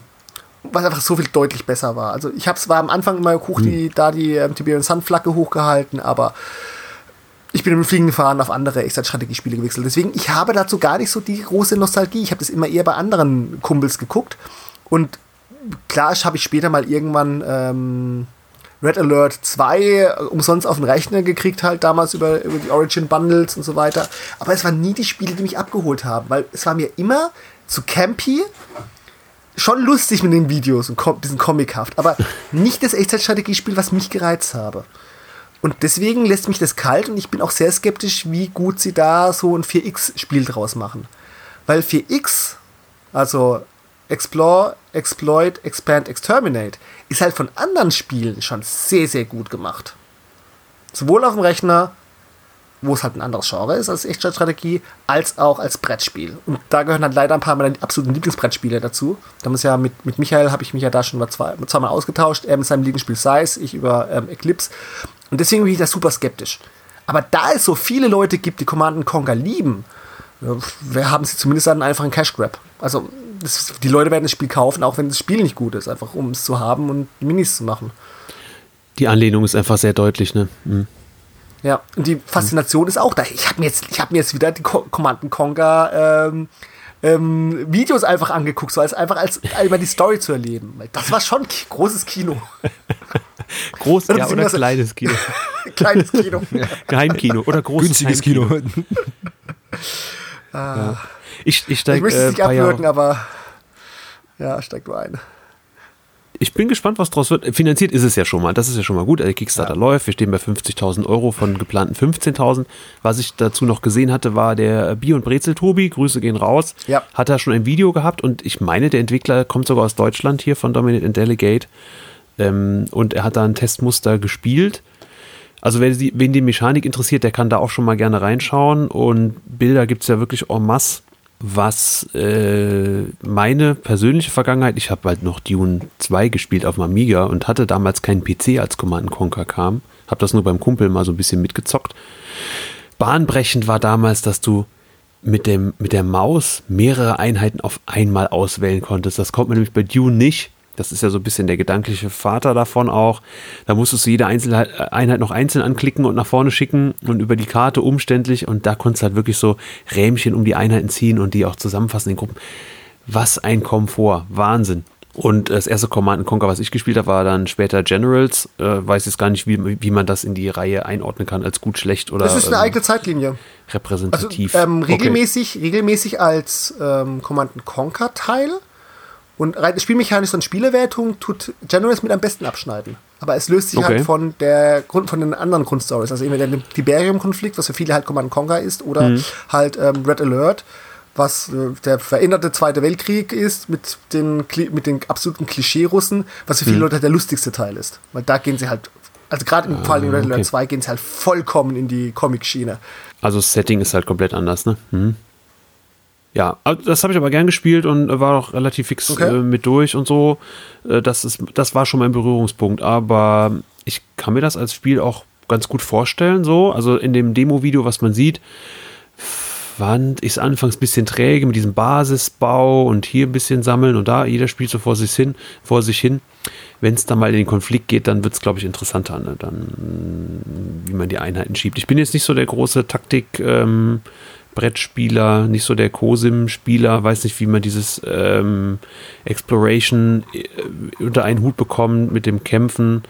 Also ich bin nicht die Zielgruppe von diesem Ding, muss ich ehrlich sagen. Finde aber die Aufmachung cool gemacht und glaube schon, dass das Spiel abholen kann. Der Zwiespalt ist halt, wie werbe ich mit Command Conquer, ohne mit Command Conquer zu werben. Weil erwähnt wird es im Text, aber du kannst ja nirgendwo draufschreiben, Command Conquer als Brettspiel, es heißt nun mal anders und dann ist es schon wieder schwieriger, die Zielgruppe zu erreichen. Ich drücke mal die Daumen, dass ja. es läuft. Wenn es wirklich was Deutsches ist, umso mehr. Ist ja schön mal. Aber äh, gerade bei so, ich sag mal, einen umständlichen Titel wie, ähm, ach Gott, jetzt ist er mir schon wieder entgangen, ähm, Dominate and Delegate, also die, die mhm. und dem Griffen, du merkst sofort, dass Command Conquer ist. Und sobald du einmal die Leute ein bisschen hast mit dieser einer roten Terroristenfraktion und einer gelben Sicherheitsfraktion, ähm, hast du sofort jeden, der mal irgendwas mit Command Conquer, ähm, Tiberian-Konflikt gemacht hat, hast du sofort eigentlich dran. Denn hast die mhm. Erinnerung und die Aufmerksamkeit. Also ich es ist ja wirklich nur ganz, ganz dünn irgendwie was anderes kaschiert in die Seriennummer rausgefeilt. Hm. Ich finde das Material sehr schön. Du hast ja wirklich diese kleinen ja. Rohstoffwürfelchen, die du in den Transporter legst und fährst mit dem dann zurück. Und dann hat jeder so seinen verdeckten Ausbaucontainer, sag ich mal, also sowas äh, im geschützten Bereich als Spieler, wo du dann schon deine nächsten Einheiten oder Gebäude platzierst und die dann so von links nach rechts wandern lässt, bis sie fertig sind. Also du weißt, dass der Gegner was baut, aber weiß nicht unbedingt was. Finde ich ganz schön gemacht. Die Miniaturen sind sehr liebevoll. Ja, ich finde ich find das schön, aber es holt mich halt nicht persönlich ab. Ja, das ist ja was anderes, aber halt so jetzt direkt im Vergleich zum äh, Worms Kickstarter mhm. ist das halt für mich realistischer, das wirklich auf dem Brett abzu, ähm, abzubilden. Vom Spielgefühl ja, vom PC, ja, ja das, das finde ich auch, ja. Ja, ja, genau. Das genau, wird dichter genau, dran sein. Ja das ist ne? sehr dicht dran, ja. Also aus dem Demo, was man sieht beim äh, Tobi, ist das schon echt dicht dran. Ich muss mir mal Tobi angucken, aber ich, den gucke ich mir halt, ich gucke mir halt zu selten an, bin ich jetzt ganz ehrlich. Macht er wirklich gute Sachen. Ähm, mhm. Tatsächlich geht es mir da genau umgekehrt. Also gerade okay. weil Command Conquer so eine kleinteilige Echtzeitstrategie-Erfahrung ist auf einem Brett, finde ich, ist da vielleicht der Erwartungsdruck zu hoch. Während ich bei Worms weniger Probleme hätte, zu sagen, da kann man ein lustiges Spiel draus machen, wo man Würmer durch die Gegend schießt und die wegexplodieren. Also gerade was du jetzt beschreibst, so mit dem, ähm, ich habe Würfelchen, ich fahre die zurück, ich habe dann sozusagen meine, meine Ausbaukette hier im Geheimen, dann kommen Einheiten, dann natürlich meinen Gegner mit vielen Panzern überrennen. Mhm. Ich weiß nicht, ob das ein gutes Brettspiel wird. Aber gut, ich bin jetzt einfach mal still, ich spekuliere mich nur vor mich hin und muss mir einfach mal mehr Info machen. Es war auf jeden Fall nichts, wo ich sofort gesagt hätte, das reizt mich, das muss ich mir sofort angucken, weil ich halt einfach mit Command Conquer nicht diese Nostalgie habe.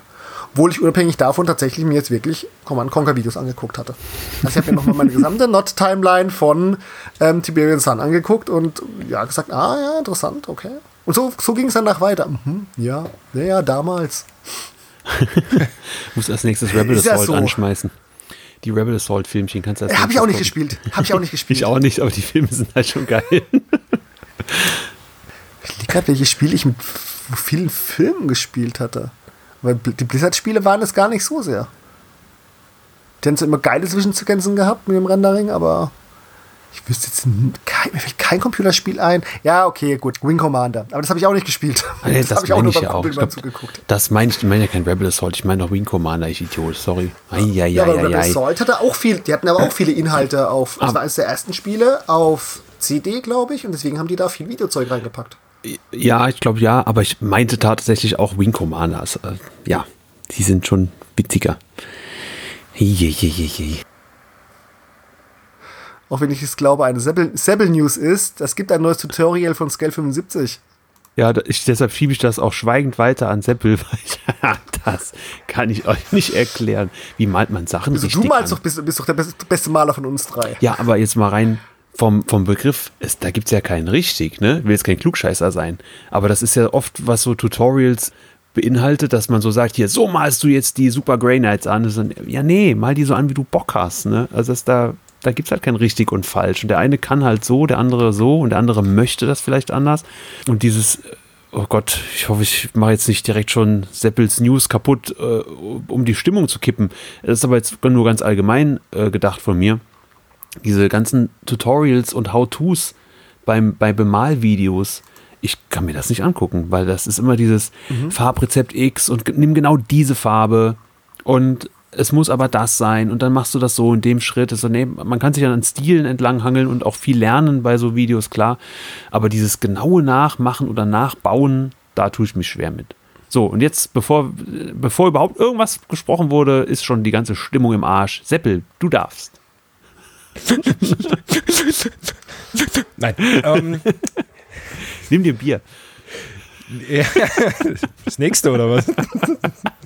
Ich hatte dieses Tutorial entdeckt und es passte bei mir einfach rein. Ich bin ja nur auch bekennender ähm, Star Wars Legion Spieler und äh, naja, Tendenz geht ja zu Drittarmee, was heißt, ich hebe auch gerade noch eine Klonarmee aus. Und die Wookies haben ja diese komischen Knatter, Gast, Knaspen, Flatter, Viech, irgendwas Teile da, hier diese Flugobjekte. Ich weiß nicht, ob ihr wisst, was ich meine. Knatter, Nein. Knast, Flug, irgendwas. Nee. Ja, die also haben ganz komischen Flugleiter. Namen. Wookies. Ja, genau, die haben Flugleiter, so.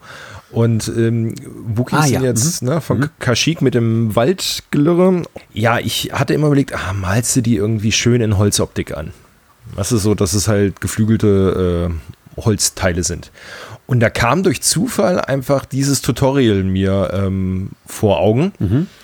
Und ich, äh, Gott, ich werde keine Ölfarben nehmen und ähm, aber ich fand das einfach so passend für mich gerade, für den Moment, dass ein ähm, Holz-Tutorial aufgetaucht ist. Und ich bin ganz anders wie du, Daniel, zum Beispiel. Ich ja. gucke mir gerne irgendwelche How-Tos an oder ähm, wie auch immer. Aber ich nehme das immer als Inspiration. Also ich habe mich bewusst, glaube ich, noch nie irgendwie akribisch an diese Farbkonstellationen gehalten oder Farbvorschläge, mhm. sondern, ah, okay, so machst du es, aber du nimmst andere Farben. Also dadurch, dass ich jetzt, äh, ich habe noch nie Holzoptik gemalt, bin ich ganz ehrlich. Aber dieses, ähm, dieses Tutorial fand ich eigentlich ganz praktisch für mich einfach in meiner Welt. Und ich dachte, oh cool, also so halt eben diesen, diesen Holzteile anmalen, das sähe bestimmt super aus einfach. Ich nur halt eben mit anderen Farben und auch nicht mit diesen Ölfarben und mhm. was weiß ich und mache hier ein, ich werde auch irgendwann, wenn ich die hellen Striemen drüber habe, werde ich da einen Wash drüber jagen und dann nochmal ein paar Teile drüber, weil dafür bin ich dann doch zu faul oder dann, äh, ne? also mhm. man muss ja auch ein Modell in einem Jahr mal fertig kriegen. Aber ich nehme unheimlich gerne diese, diese How-To oder Tutorials oder whatever, um mir meine Inspiration daraus abzuleiten. Ja, ich glaube, wir sind da auch auf einer Wellenlänge. So meinte ich das auch eben nicht. Ich meine nur dieses sklavische Halten an, nimm Farbe XY, mach erst den Schritt, mach erst den Schritt, dass man sich davon viel mitnehmen kann, geschenkt. Das meine ich ja auch. Also, äh, wenn du jetzt wie du den konkreten Fall hast, ich will aber Holz malen das hier sieht genauso aus, wie ich das haben will, ja, natürlich, dafür ist es ja da.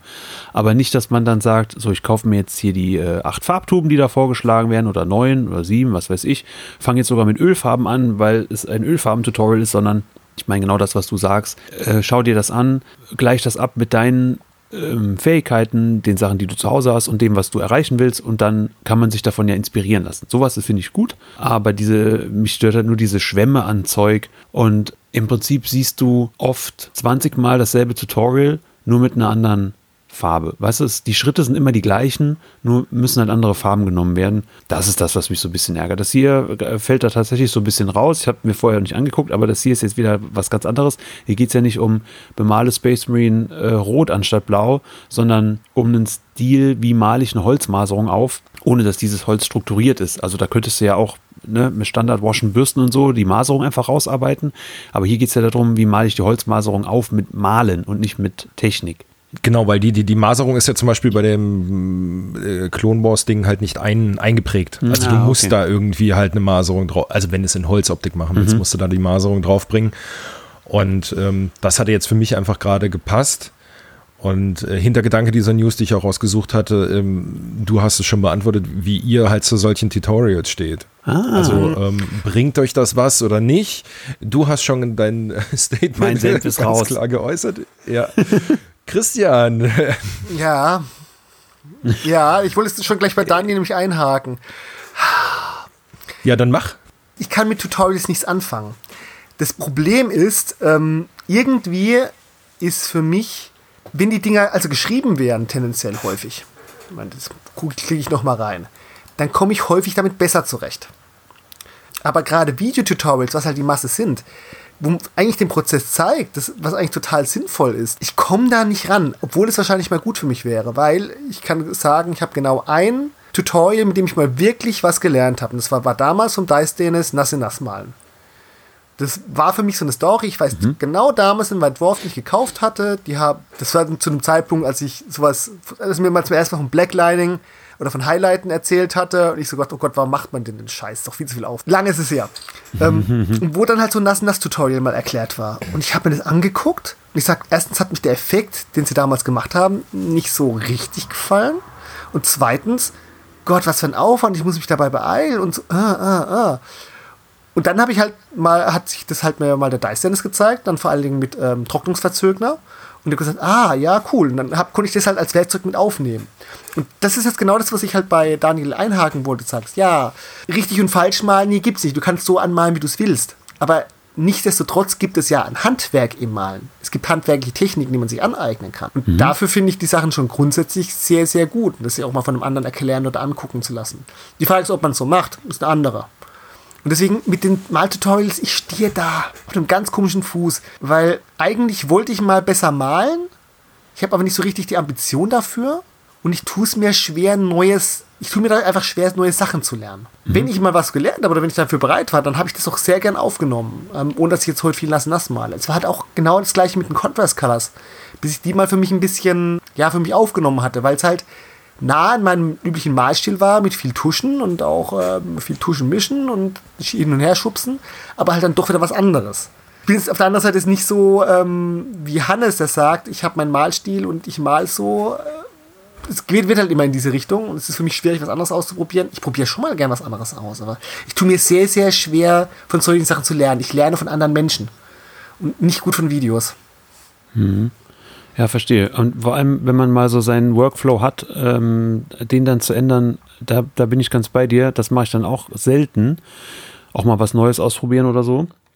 Was ich aber merke, wenn ich dann mal ein paar Monate nichts male, was zweimal im Jahr vorkommt, würde ich jetzt mal so grob schätzen. Also dann mache ich auch mal zwei, drei Monate Pause, baue Gelände oder habe keine Zeit oder will sie mir nicht nehmen, warum auch immer, oder keine Lust. Wenn ich dann wieder anfange, merke ich, wie Teile wieder neu lerne so beim Malen. Also so dieses, diese Routine sammelt sich erst nochmal neu im Kopf und dann ist auch eher nochmal die Bereitschaft da, was anders zu machen oder was anderes zu versuchen als vorher. Wenn, wenn ich dann aber wieder im Malen bin, wie jetzt die äh, He-Man-Figuren, die ich jetzt dieses Jahr mal, so eine nach der anderen, alle gleich. Da ist kein Wechsel im, im Workflow drin alles gleiche Technik, aber die sollen auch einheitlich aussehen, von daher passt das auch. Nur wenn ich mal so im Arbeitsfluss drin bin, dann wechsle ich selten, dass ich was Neues dazu nehme oder was anderes weglasse oder über, überdenke oder hinterfrage, was machst du da überhaupt? Nö, das mache ich einfach so weiter und ziehe das durch. Okay, das ist, ist, bei mir eigentlich anders. Also ich weiß, was du meinst, wenn du mal Pause gemacht hast und so weiter, dass man irgendwie so, ein, so,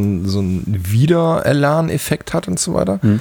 Aber seitdem ich am Malen bin, kann ich für mich sagen, ich ähm, lerne immer weiter dazu. Und ähm, ich möchte nicht sagen, dass ich meinen eigenen Stil habe. Also ich, ich glaube, man würde meine Minis erkennen, aber ich würde jetzt noch nicht sagen, so wie Hannes, okay, ich habe jetzt meinen Malstil und der ist so, sondern äh, für mich entwickle ich mich persönlich immer noch weiter. Also das, ähm, da gehören halt natürlich auch diese Tutorials. Ich probiere dann einfach mal was aus. Das schreibe ich auch mal in unseren Blogs, wenn wir hier gewichtelt haben und so. Mhm. Da ähm, probiere ich immer gerne irgendwas Neues. Also für mich persönlich ähm, heißt jetzt nicht, dass ich ein mega guter Maler bin, aber mir gefallen meine Sachen immer, immer, immer besser. Und ähm, es entwickelt sich. Natürlich jetzt über Zeitraum X, also ne, Golden Demon, äh, nicht, dass ich daran Interessen hätte, aber der ist auch noch Jahrzehnte, wenn wir das jetzt wirklich in der Entwicklung rechnen, Jahrzehnte weit weg, aber trotzdem kann ich für mich halt einfach eine Verbesserung sagen und ich nehme immer wieder neue Techniken für mich auf, probiere sie aus und passt die an mich an. Also ich bin ja grundsätzlich ein fauler Mensch, wird mir von vielen guten Malern immer ähm, vorgeworfen, die ich dann mal frage, sag mal, wie kann ich denn das? Und dann kommen die immer mit irgendwelchen Farben an, die ich niemals damit reinschmeißen würde, nur weil es dann natürlicher würde, weil, ne? Wo ich mir denke, nee, das machst du jetzt nicht. Manchmal probiere ich es aus, manchmal bleibe ich dann einfach stur und faul, weil die machen dann, also ich male halt grün, nehme grün und mal grün drüber. Und die machen, nee, jetzt fängst du erstmal mit Blau an, dann ein bisschen mhm. lila und dann lasierst du mit Grün drüber und Nee, dafür bin ich einfach zu faul. Verdammt. So, fertig. Stehe ich zu, okay. ist so. Nicht, dass ich es nicht gerne dann irgendwie vielleicht doch mal ausprobiere oder mich dann noch auf, ja, scheiße, sie hatten vielleicht doch recht. Hm. Also, dass dieser Punkt kommt auch immer mal wieder öfters. Aber ja, ich bin, entwickle mich immer weiter in meiner Faulheit. Ich bin ja so ein bisschen einerseits zu routiniert, andererseits zu feige. Sachen. Also wenn ich mir gerade so die Sachen angucke, die Michi sich jetzt angeeignet hat in den letzten Jahren, das sind dann so Sachen drin, da wärst du nie auf die Idee gekommen, aber wenn dann drüber nachdenkst und so weiter, ja gut, nee, kann man so machen. Und am Ende siehst du, okay, der Effekt funktioniert, aber ich hätte es mir nicht getraut.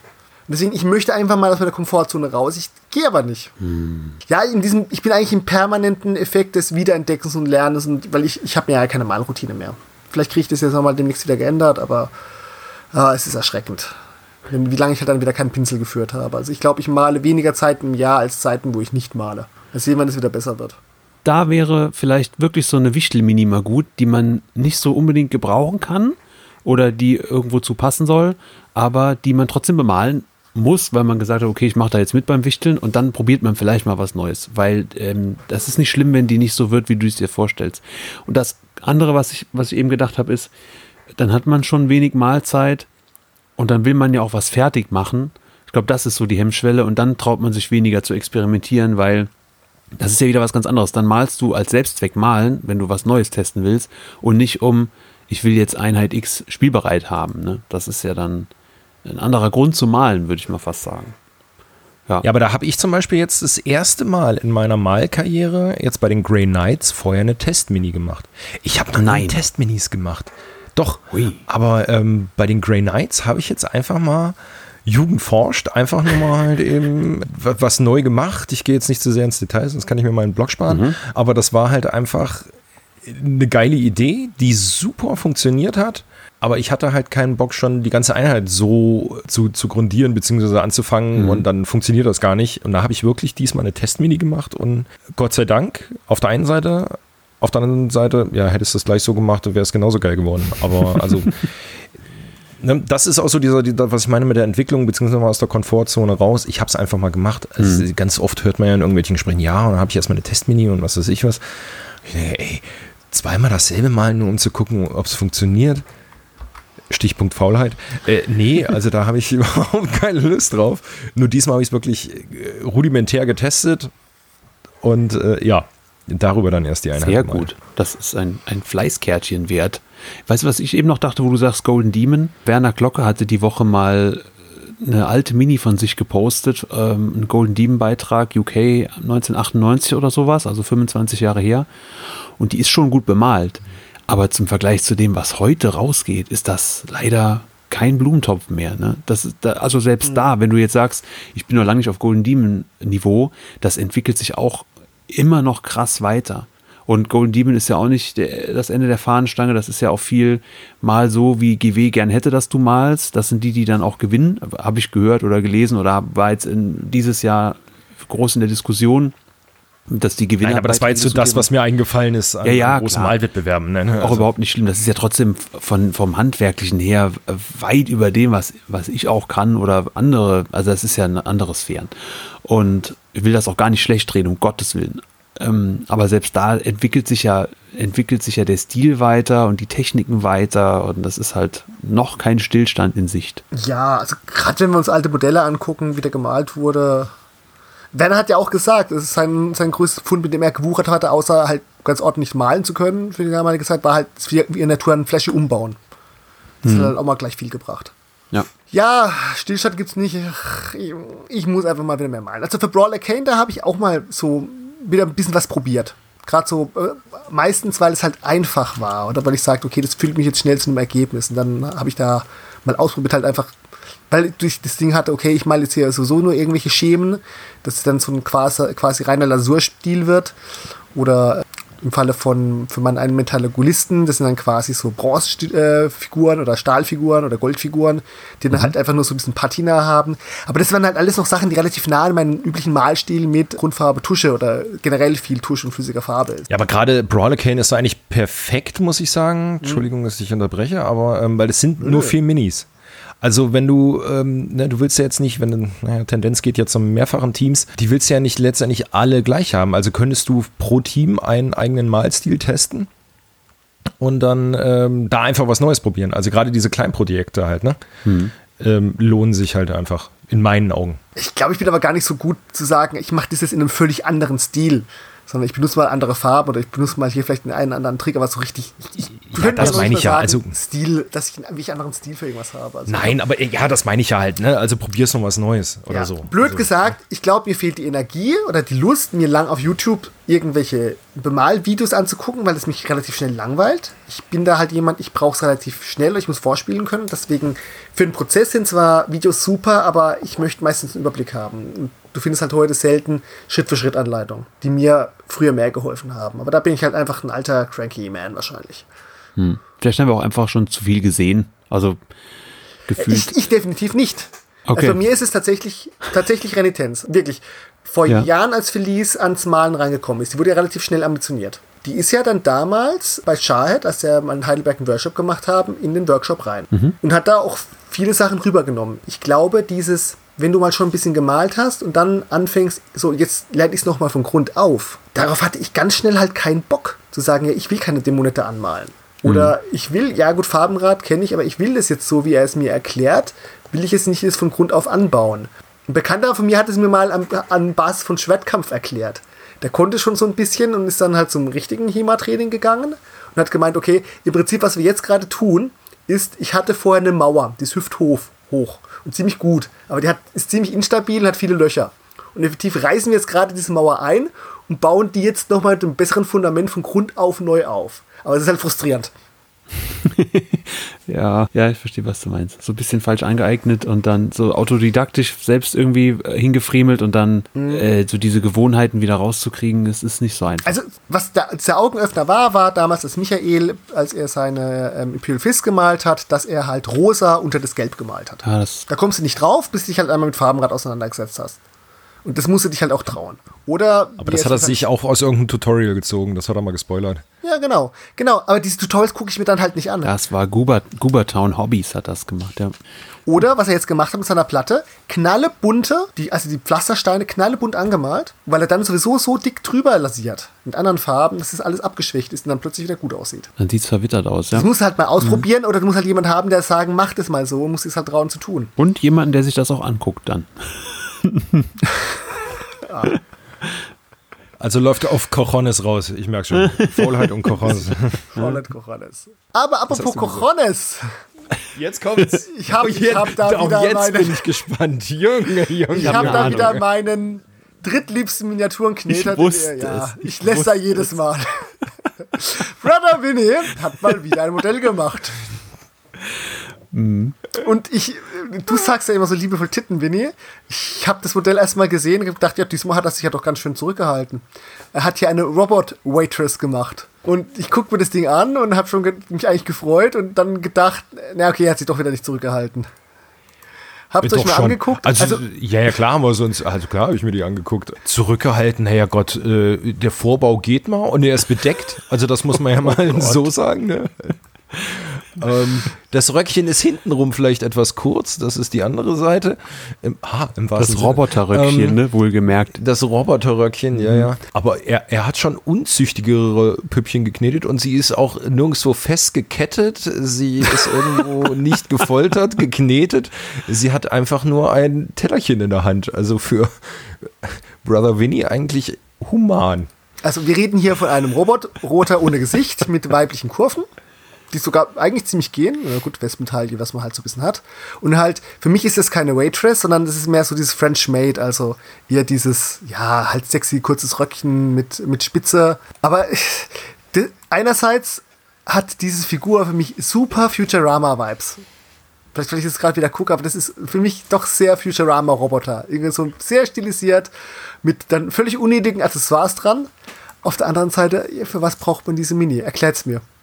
Außer, außer um sie zu haben. Hier bei Spaceballs ist doch auch die, die C3PO-Verarsche. Die, die geht so in die Richtung ja, auch. Ja, stimmt. Oder? Das ist genau diese Richtung. Man sollte noch dazu sagen, das, was abgebildet ist, ist tatsächlich keine Spielmini. Das ist auch noch eine wichtige Info, sondern ist eine mhm. 90 mm Figur. Also das ist eher so ein großes Bemalding, eine Großfigur. Ja, und ich Ich glaube, da kannst du bestimmt richtig geil mit äh, Non-Metallic Metal arbeiten. Mhm. Ich, hasse diesen Begriff, aber also zum, um, um das jetzt irgendwie in, in wirklich ähm, Vitrinen-Style zu malen, ist das Ding schon praktisch. Und machen wir uns nichts vor, dafür sind Rundungen auch gar nicht so verkehrt, weil du dadurch einen ganz anderen Schattenwurf hast. Ja. Also ich glaube, das ist halt, ich bin heute ein bisschen nostalgisch, weil ich alte Blogs oder sowas raussuche, aber das ist halt für so einen Miniaturenmaler auch diese gute Blank Canvas, weil er hat gar nicht so viel Struktur gerade im Gesicht, an der er malen kann, mhm. sondern viel, er hat die, hat die Leinwand und auf der kann er sich jetzt austoben. Also da kann man zeigen, was man will. Dann kann man in die Richtung malen, kann man in die Richtung malen. Man ist nicht durch viele Details an bestimmten Stellen vorgegeben, was man macht. Aber man sieht halt trotzdem Details, weil du hast so die Spitze oder du hast in den Gelenken dieses, diesen Wellschlauch im Prinzip kann man sich halt kräftig austoben. Also so Bemalbrüste, äh, ach, ich sag schon, Bemalbüste in noch größer, weil ganzes Modell. Weil sich alle Bemaler immer nur so gerne auf Gesichter und ähm, Schulterbereiche ähm, fokussieren, da kannst du eine ganze Figur malen, weil auch die Beine interessant sind und da mehr Struktur dran ist. Das ist eine, ist eine 90 mm Figur, das sind die 90, ja. 60, 90 nochmal ganz anders definiert. Aber die, aber, Wobei man, ah. man, sagen muss, die Absätze sind sehr moderat. Also es sind tatsächlich Schule, äh, Schuhe, in denen man arbeiten oder bedienen könnte. Als Roboter natürlich, ne? Klar. Boston Electrics wird sich freuen. Ne, Dynamics heißen die, Boston Dynamics. Dadurch, dass wir alle Erfahrungen haben, natürlich sowohl wie es ist, in solchen Schuhen zu arbeiten, geschweige denn als Roboter zu arbeiten, können wir jetzt natürlich auch eine fachgerechte Aussage drüber treffen. Natürlich, als Roboter kannst du in diesen Schuhen arbeiten. Klar. Mensch, die Erfahrung, du hast noch nie Absätze getragen. Also die Höhe habe ich noch nicht angehabt. Höchstens so. Genau, danke Daniel. Zwei das war, ähm, Millimeter oder sowas. Zwei Millimeter. Ja, was man so bei Hochzeiten anziehen. anziehen muss. Als Nein, muss ich nicht. nee, es ist immer ganz lustig. Äh, eine YouTuberin, die ich sehr, sehr mag, ähm, also so, eine Sword-Tuberin, die sehr viel Theaterfechten macht, macht immer Rüstungsreviews.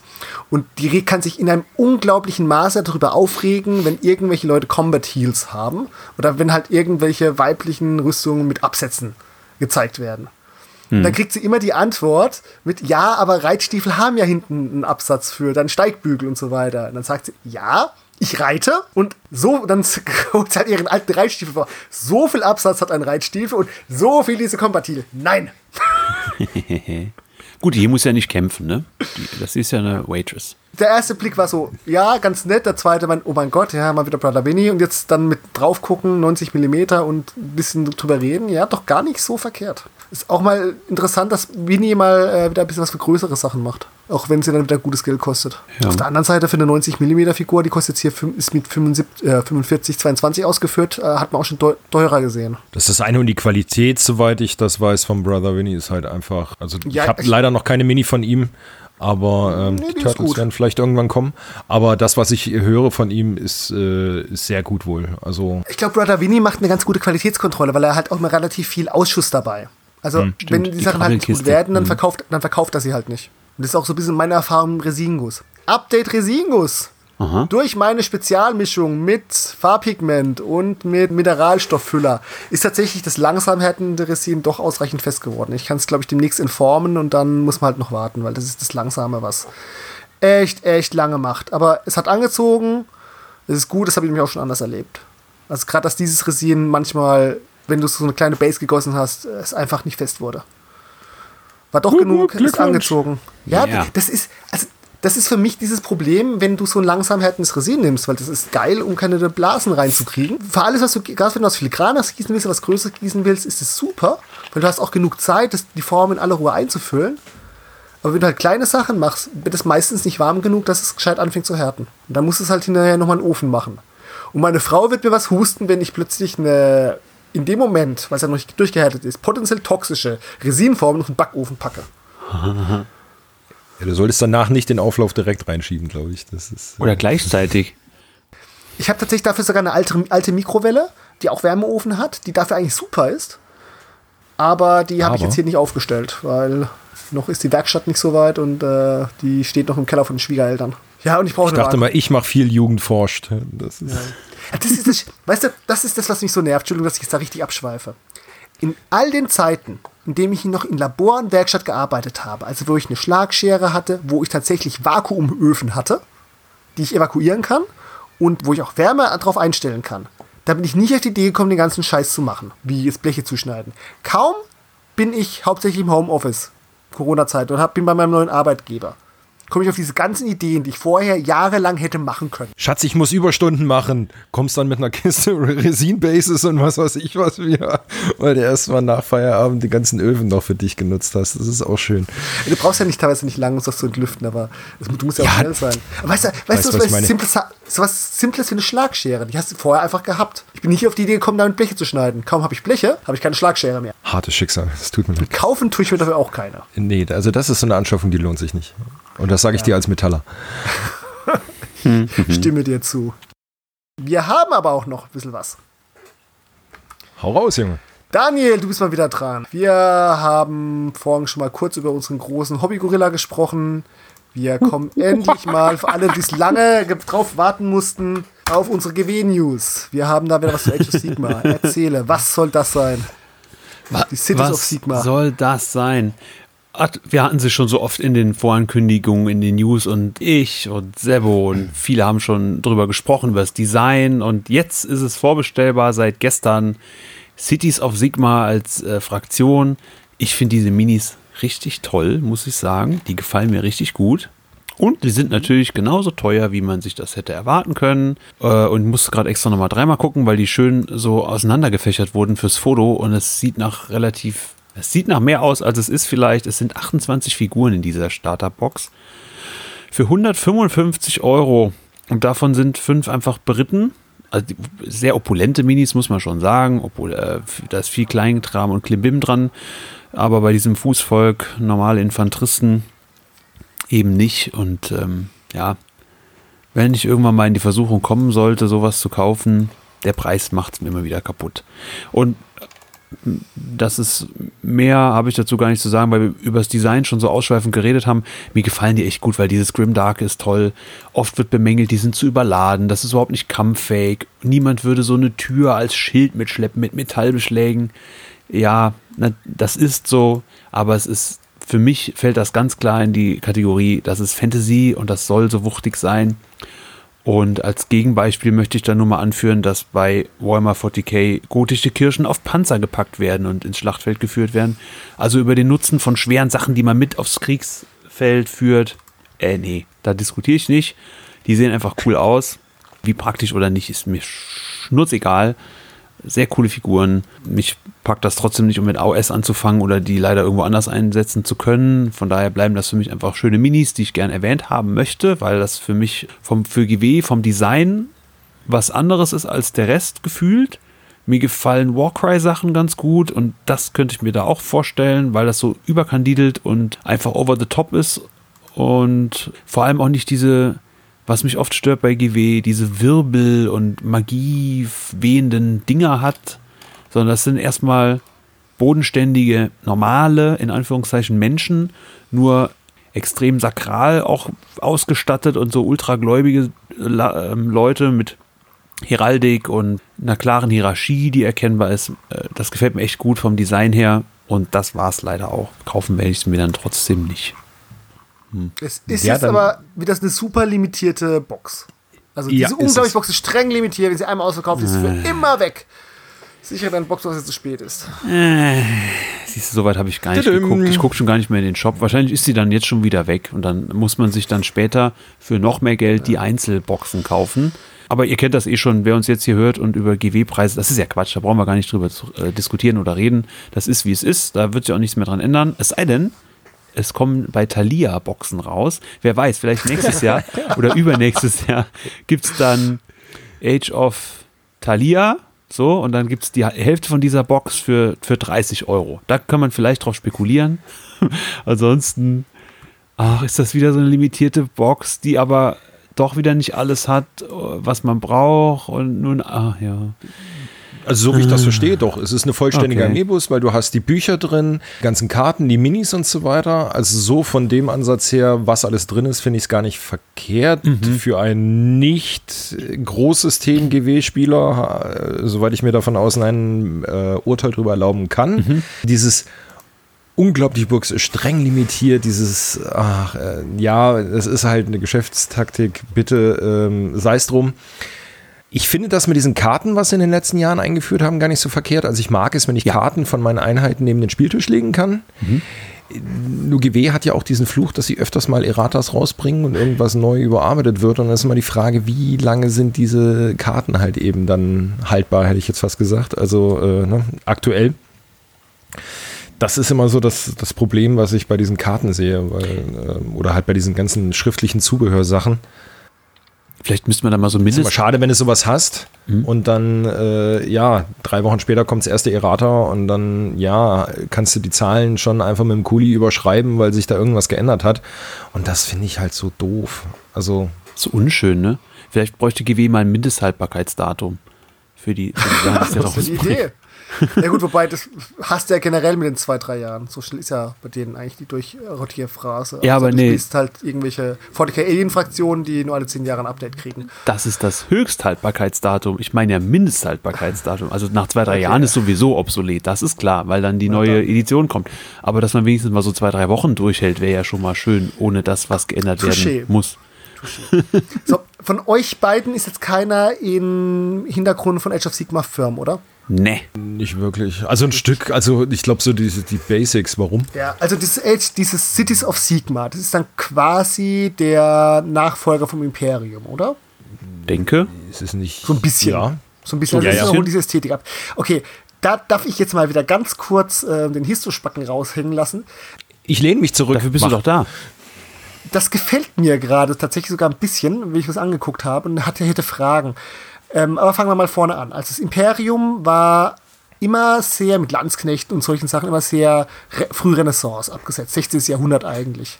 Mhm. Ähm, mit den Chorfürsten und so weiter. Die haben sich ja wirklich genau ähm, europäische Geschichte, Heiliges Römisches Reich abgeguckt.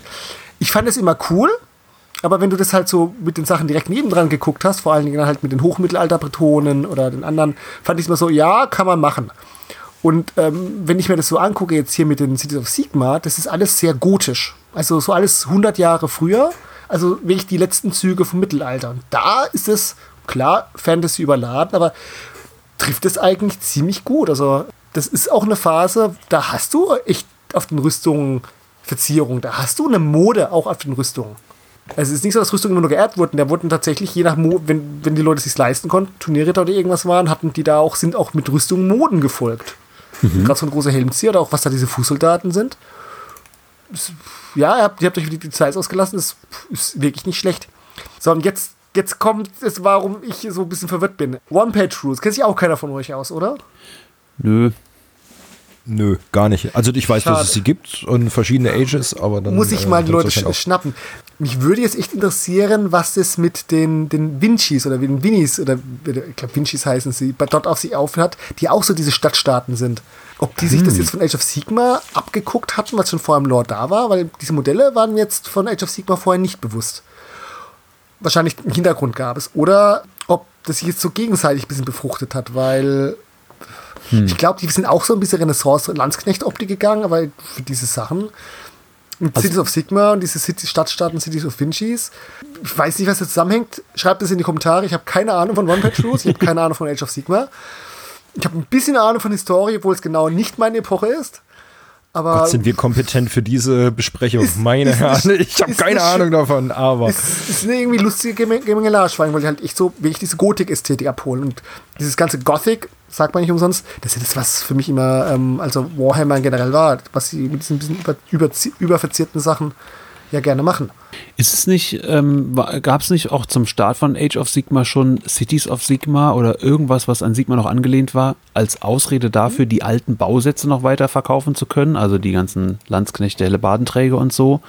Ja, aber sie haben es ja nur ganz langsam gemacht. Also du hast ja angefangen mit deinen Sigmarines, also den Stormcast Eternals, gegen ja. diese Kornberserker. Und das war am Anfang ja nur diese Blutdinger Berserker, Kannibalen mhm. in dieser, ähm, dieser Einöde, wo dann die Sigmarines dazukommen. Und dann hast du es ja so langsam erweitert. Dann kamen halt irgendwie die Nighthorns zum Tod dazu und so weiter. Mhm. Ähm, ich habe da jetzt auch nicht den Überblick behalten. Deswegen, nee, das, das ist das erste Mal, dass ich diese Sachen so mitbekomme. Also bestimmt gibt es schon im Lore-Hintergrund, aber ähm, es gab ja so eine, ich sag mal, Ausrede, sie haben ja den Lore in der ersten Edition nur ganz, ganz langsam erweitert. Also ja, mhm. dass du die verschiedenen Reiche hast und so weiter.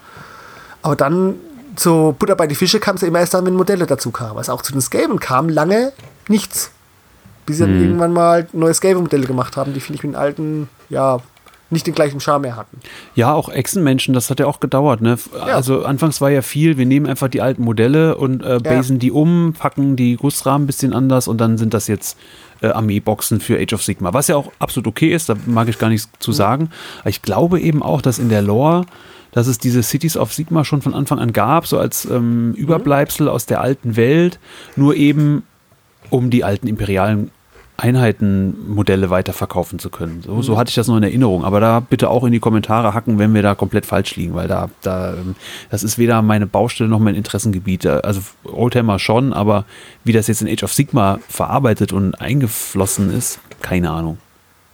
Naja, auf jeden Fall, bevor man mir beim Labern zuhört, ich finde es cool, dass sie sich sozusagen eigentlich mit den Modellen jetzt auf ihre Kernkompetenz gehen und mehr in dieses gotische Mittelalter gehen, Spätgotik, anstatt bei der Renaissance-Thematik zu bleiben, die mir persönlich eigentlich besser gefällt, aber ich finde, das passt einfach viel besser zu Warhammer. Ja, finde ich auch. Auch im Hinblick auf 40k und wie man es da angeht, ähm, äh, passt das hier einfach besser in dieses Grimdarke rein. Ob sie es wollen, anscheinend. Also rein vom Setting her und von der Optik auch und von der Geschichte, die man erzählen will. Scheint das ja dann jetzt eher das zu sein, was sie wollen. I like. Komm, eine GW-News haben wir noch. Die ist wenigstens so halb angelehnt an GW. Ja. Und die, die, passt, die passt gut zu unserem Seppel mit Dinos und Autos und. Na? Fleisch. Fleisch. Essen. Fleisch. Essen. Ja, Seppel, berichte mir. Ich dachte erst, es ist ein Farbset. Und was war es dann? Ja, es, Gesichtsfarbset. ich weiß nicht, vielleicht kannst du die Dinger auch zum Malen benutzen. Das müsste man mal werde es testen. nicht probieren. Ja, Louis Bruce oder Louis Bruce ist eine äh, ja, Soßenmanufaktur, die jetzt äh, Darktide Hot Sauce rausgebracht hat. Darktide ist ja wohl, glaube ich, das Spiel, das aktuelle oder eins der aktuellen Computerspiele. Ähm, ja, und sie haben jetzt ähm, vier Grillsoßen, also oder halt äh, Hot Sauces, also irgendwelche scharfen Soßen mit auf den Markt geschmissen. Jetzt, ähm, ja, äh, ich behaupte, ich, ich, ich kenne mich dadurch, dass ich meine Grillsoßen alle selber koche, ähm, etwas mit dieser Thematik aus. Deswegen, ähm, wenn man sich jetzt die Inhaltsstoffe anguckt, also wenn man jetzt einfach mal runtergeht, beim Veteranen, das ist alles noch okay. Es ist aber letztendlich gar nicht so viel drin. Also, ne, fermentierter Cayennepfeffer, ja, das ist ja nur äh, eine Maische quasi, dann ein bisschen äh, hier Essig, Wasser, Knoblauch, Salz, Gewürze. Wobei Spices halt im, also generell Gewürze, wenn man es so allgemein hält, auch immer etwas so eine Sache ist. Ja. Ja gut, Das, das, äh, das ist das Geschäftsgeheimnis.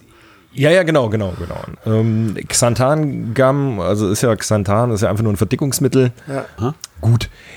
Und Cayennepfeffer ist ja noch human. Also ich bin grundsätzlich jetzt selber kein Mensch, der gerne scharf isst, aber okay.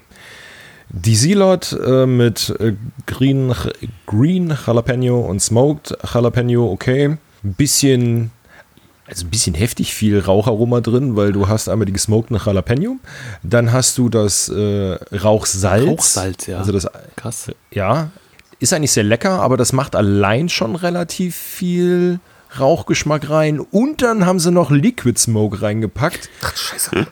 wo du, also nur mal auf dem Verhältnis, auf einen 5-Liter-Topf, wenn ich eine Soße koche oder ich sag mal einen 3-Liter-Topf, mache ich maximal 5 Tropfen von Liquid Smoke Ui. rein.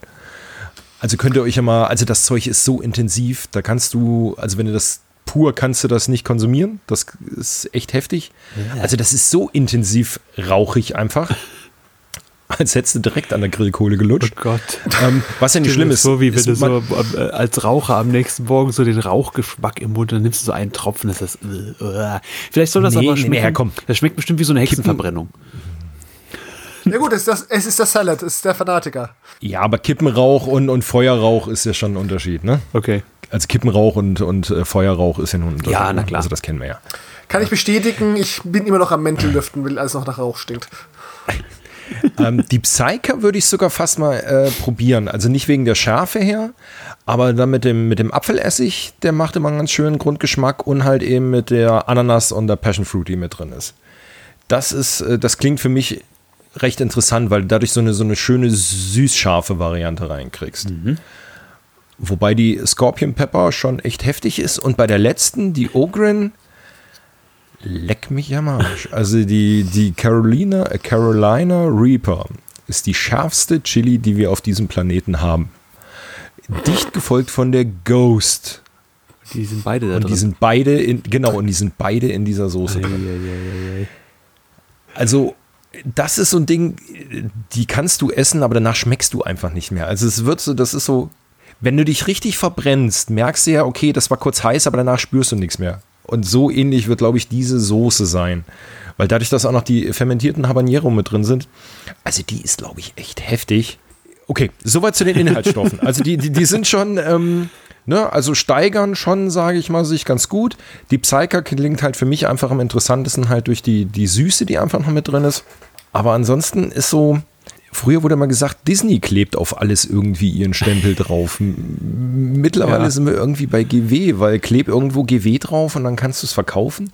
Ja, also die, die Verbindung zwischen, also hat irgendeiner von euch Dark Tide gespielt, dass es da vielleicht irgendwie eine Verbindung geben kann zu den äh, Soßen? Ich weiß es nicht, aber warum zur Hölle gibt es jetzt Chipotle-Soßen von Games Workshop. Ich kann mir nicht Keine vorstellen, Ahnung. dass da gegrillt wird und dann Grillsoßen thematisiert werden. Aber Seppel, erstmal Chapeau. Ich finde das super, dass du hier als Fachmann diese äh, Inhaltsstoffe durchgegangen bist. Herrlich. Äh, da wäre ich vorhin nie auf die Idee gekommen. Und jetzt haben sie hier quasi den Veteran, das ist ja so die humanste Soße, dann Sealot ist dann äh, mit ganz viel Rauch äh, Psyche genau. hat das Fruchtige und Owen ist einfach scharf ins Gesicht rein. Butter bei die Fische. Wer hat denn von euch mal so eine scharfe Phase gehabt, Anfang der 20er, wie fast alle, wo man denkt, ah, du musst jetzt noch Schärfegrad 3 probieren. Und an Schärfegrad 4 in der Wurstbude traut sich keiner mehr ran und bei, bei 7 brennt dir sowieso schon der, der, das Trommelfell weg. Also ich hatte das nicht nie. Das liegt aber daran, okay. dass ich einen Haufen Bekannte habe, die absurd scharf sind. Oh. Und ich habe sehr, sehr gern Chili gekocht und auch sehr gern durchaus scharf gekocht. Und ich koche bis heute noch für meine Kinder zu scharf. Das liegt auch daran, dass ich halt ähm, originalgetreue indische und chinesische Küche kenne. Mhm. Aber so eine richtig super Scharphase hatte ich nie. Ich finde es eher die Info des Tages, dass Seppel drei Liter äh, Grillsoße kocht. Aber gut, ich weiß wieder nicht, wie, für wie viele Leute. Wahrscheinlich kochen die halt mehr und dann können sie auch eher fünf Tropfen Raucharoma reinmachen. Oder einfrieren. Ja, natürlich. Nein. Nee, das kannst du, also ganz ehrlich, Grillsoße kannst du, die, die Grillsoße, die im Supermarkt kocht, ist ja auch nur heiß gemacht wie eine Marmelade und dann abgefüllt. Also nichts anderes mache ich auch. Das Zeug wird ja äh, dann in Gläser abgefüllt, mhm. dann ziehen die Vakuum und dann ist das Zeug jahrelang haltbar. Also ähm, deswegen koche ich einfach mhm. die Menge, weil dadurch, dass du so eine Soße in der Regel zwei bis drei Stunden kochst, mhm. ähm, damit die eindickt einfach, lohnt sich der Aufwand nicht, wenn du grillst, morgens erstmal drei Stunden den Topf anzustellen, nur damit du eine passende Soße hast. Hey, Davon ja, abgesehen, dass ich mhm. meine Soßen im warmen Zustand überhaupt nicht mag. Also ich probiere die immer und dann finde ich die total eklig und dann muss ich immer warten, bis sie abgekühlt sind und dann feststellen, ey, die ist schon geil. Also das ähm, warme Grillsoßen schmecken mir persönlich überhaupt nicht. Hm. Geht mir ein bisschen so mit, wenn ich meine ähm, Suppenpasten koche, aber ähm, die halten sich leider nicht so gut. Aber um auf Daniels Frage zurückzukommen, also ich hatte nie diese Scharphase, mhm. weil ich das immer doof fand, weil ab einem gewissen Punkt hast du einfach nichts mehr geschmeckt. Ja, also ähm, dafür habe ich einfach zu gerne die, die Bratwurst gegessen und geschmeckt, dass so eine Wurst ist oder die Currywurst, ohne dass es dann so scharf war, dass du nur noch, naja, du kaust auf einer Masse rum, ohne dass da noch Geschmack durchkommt. Das war nie meins. Davon gesehen, ja, was soll ich lügen? Bei mir brennt es mindestens zweimal. Also das ist halt, ja. ist so. Also scharf, diese Ultrascharfphase, ich weiß, was du meinst, hatten viele um mich rum auch. Ja. War nie meins. Nee. Aber genau da steigt diese Soße wahrscheinlich ein, weil die Zielgruppe Warhammer ist eben auch Anfang 20 männlich, würde ich jetzt mal behaupten. Und dann passt die Soße ja wunderbar. Von da ist die Idee, dieses Merch zu machen, gar nicht so falsch, aber es hat halt echt null mit Warhammer zu tun. Klar, ja, das ist ja nun mal das, was Merch so macht oder diese ganzen Nippes-Artikel, sage ich jetzt mal. Bei mir ging diese Phase auch schnell vorbei, muss ich sagen. Wir hatten eine Wurstbude bei uns da, da sind wir mit Kollegen immer in der Mittagspause einmal im Monat hin und dann war das so ein, okay, heute eins stärker, was hatten wir letztes Mal? Drei, dann vier und dann irgendwann war der Cut und so dazu hier bei Stufe eins, da schmeckst du noch so eine leckere Schärfe und alles drüber ist eigentlich einfach nur ekelhaft. Die Frage ist nur, wann der Ekel einsetzt. Schon nach dem dritten Stück Wurst oder, oder schon nach dem ersten. Von daher war das auch schnell wieder rum. Ich esse zwar auch gerne scharf, aber äh, das so jetzt, jetzt extrem zu treiben, sodass man gar nichts anderes mehr schmeckt, ähm, vielleicht sind wir dafür auch schon wieder zu alt. Möglich. Also das, was, was ich gerade nochmal gelesen habe, es ist halt schade. Es ist nicht so, dass sie mich nicht interessieren würden. Also jetzt die Ogren auf keinen Fall, aber ähm, mhm. steht schon extra im Text drin, bla bla. Denk dran, wenn du außerhalb der UK bestellst, äh, denk an deine Import, ne, hier, mhm. also ach, wie heißt es denn, Steuern zahlen musst und so weiter. Also wird das sehr unwahrscheinlich auf den deutschen Markt kommen. Vor allen Dingen, die Flaschen sind jetzt auch nur ähm, 150 Milliliter Flaschen. Und davon ja, aber das Stück ist normal bei den scharfen Soßen. Okay. Also jetzt okay. die, die, die, ähm, sag schon hier, das klassische Tabasco oder sowas, die sind äh, auch nicht viel mehr und so weiter, teilweise noch Gut. kleiner. Also, weil du die ja einfach auch nicht in den Mengen konsumierst. Also jetzt überleg mal halt, ne, das Zeug ist scharf. Mhm. Also, ne? Gut, die haben auch alle, ist auch alle Essig basiert. Insoweit, gut, klar, ein bisschen Grundsäure hast du immer drin, das kannst du mir besser sagen, da brauche ich gar nicht klugscheißen. Immer von den Leuten, die Tabasco für scharf halten, nein, die Säure nimmt sogar die Schärfe ein bisschen weg. Genau, aber genau. Ja, deswegen ist halt schade irgendwie. Also, ähm, also wenn es irgendeiner ähm, von unseren Hörern in Deutschland entdeckt hat und so weiter, geschweige denn sich das Zeug mal bestellt hat, bitte schreibt es uns einfach mal, wie es schmeckt oder wo ihr es bekommen habt außerhalb von England. Interessieren würde es mich ja schon mal. Allein nur irgendwie, um eine Flasche im Regal fast stehen zu haben, wo das GW-Logo in der Ecke drauf ist und irgendwelche. Also, das ist so, so weird schon einfach wieder. Das ist schon äh, fast cool ist, aber. Oh, ich, ich, das, also das war einfach so eine News, die tauchte auf und da musste ich einfach drüber reden, ja. weil, weil klebt ein GW-Stempel drauf äh, oder ein Warhammer und dann ist das gut. Also das es, es funktioniert irgendwie. Also kann man jetzt auch scharfe Soßen mit ja, GW-Logo verkaufen. Das funktioniert anscheinend. Jetzt haben wir über scharfe, scharfe Soßen geredet, dann können wir jetzt auch gleich zum Mittagessen übergehen. Oder liegt dir noch irgendeine News auf der Seele? Nichts, was jetzt brennen würde, glaube ich. ha, oh, der war jetzt. Äh, würde, ja. ja, der war jetzt gar nicht so geplant, muss ich ehrlich sagen, aber dann hatten wir wieder einen hochinteressanten August, einen heißen August, der mit heißen Soßen geändert hat. Lass es heute gut sein. Danke, dass ihr da wart. Noch abschließende Worte, Daniel Zeppel. Abschließende Worte. Ja, heißer wird's nicht mehr. Äh, wir, wir, und wir, wir brennen für unser Hobby. Macht's gut, äh, bis zum nächsten Mal. Genau. Schreibt uns, wie ihr die Folge gefunden habt. Erklärt uns, wo wir überall dumm waren und ähm, welche News wir wieder mal wieder verpasst haben. Ansonsten wünschen wir euch jetzt viel Spaß bei diesem Podcast gehabt zu haben und bis bald wieder. Mach's gut. Tschüss. Ciao, ciao. Tschüss.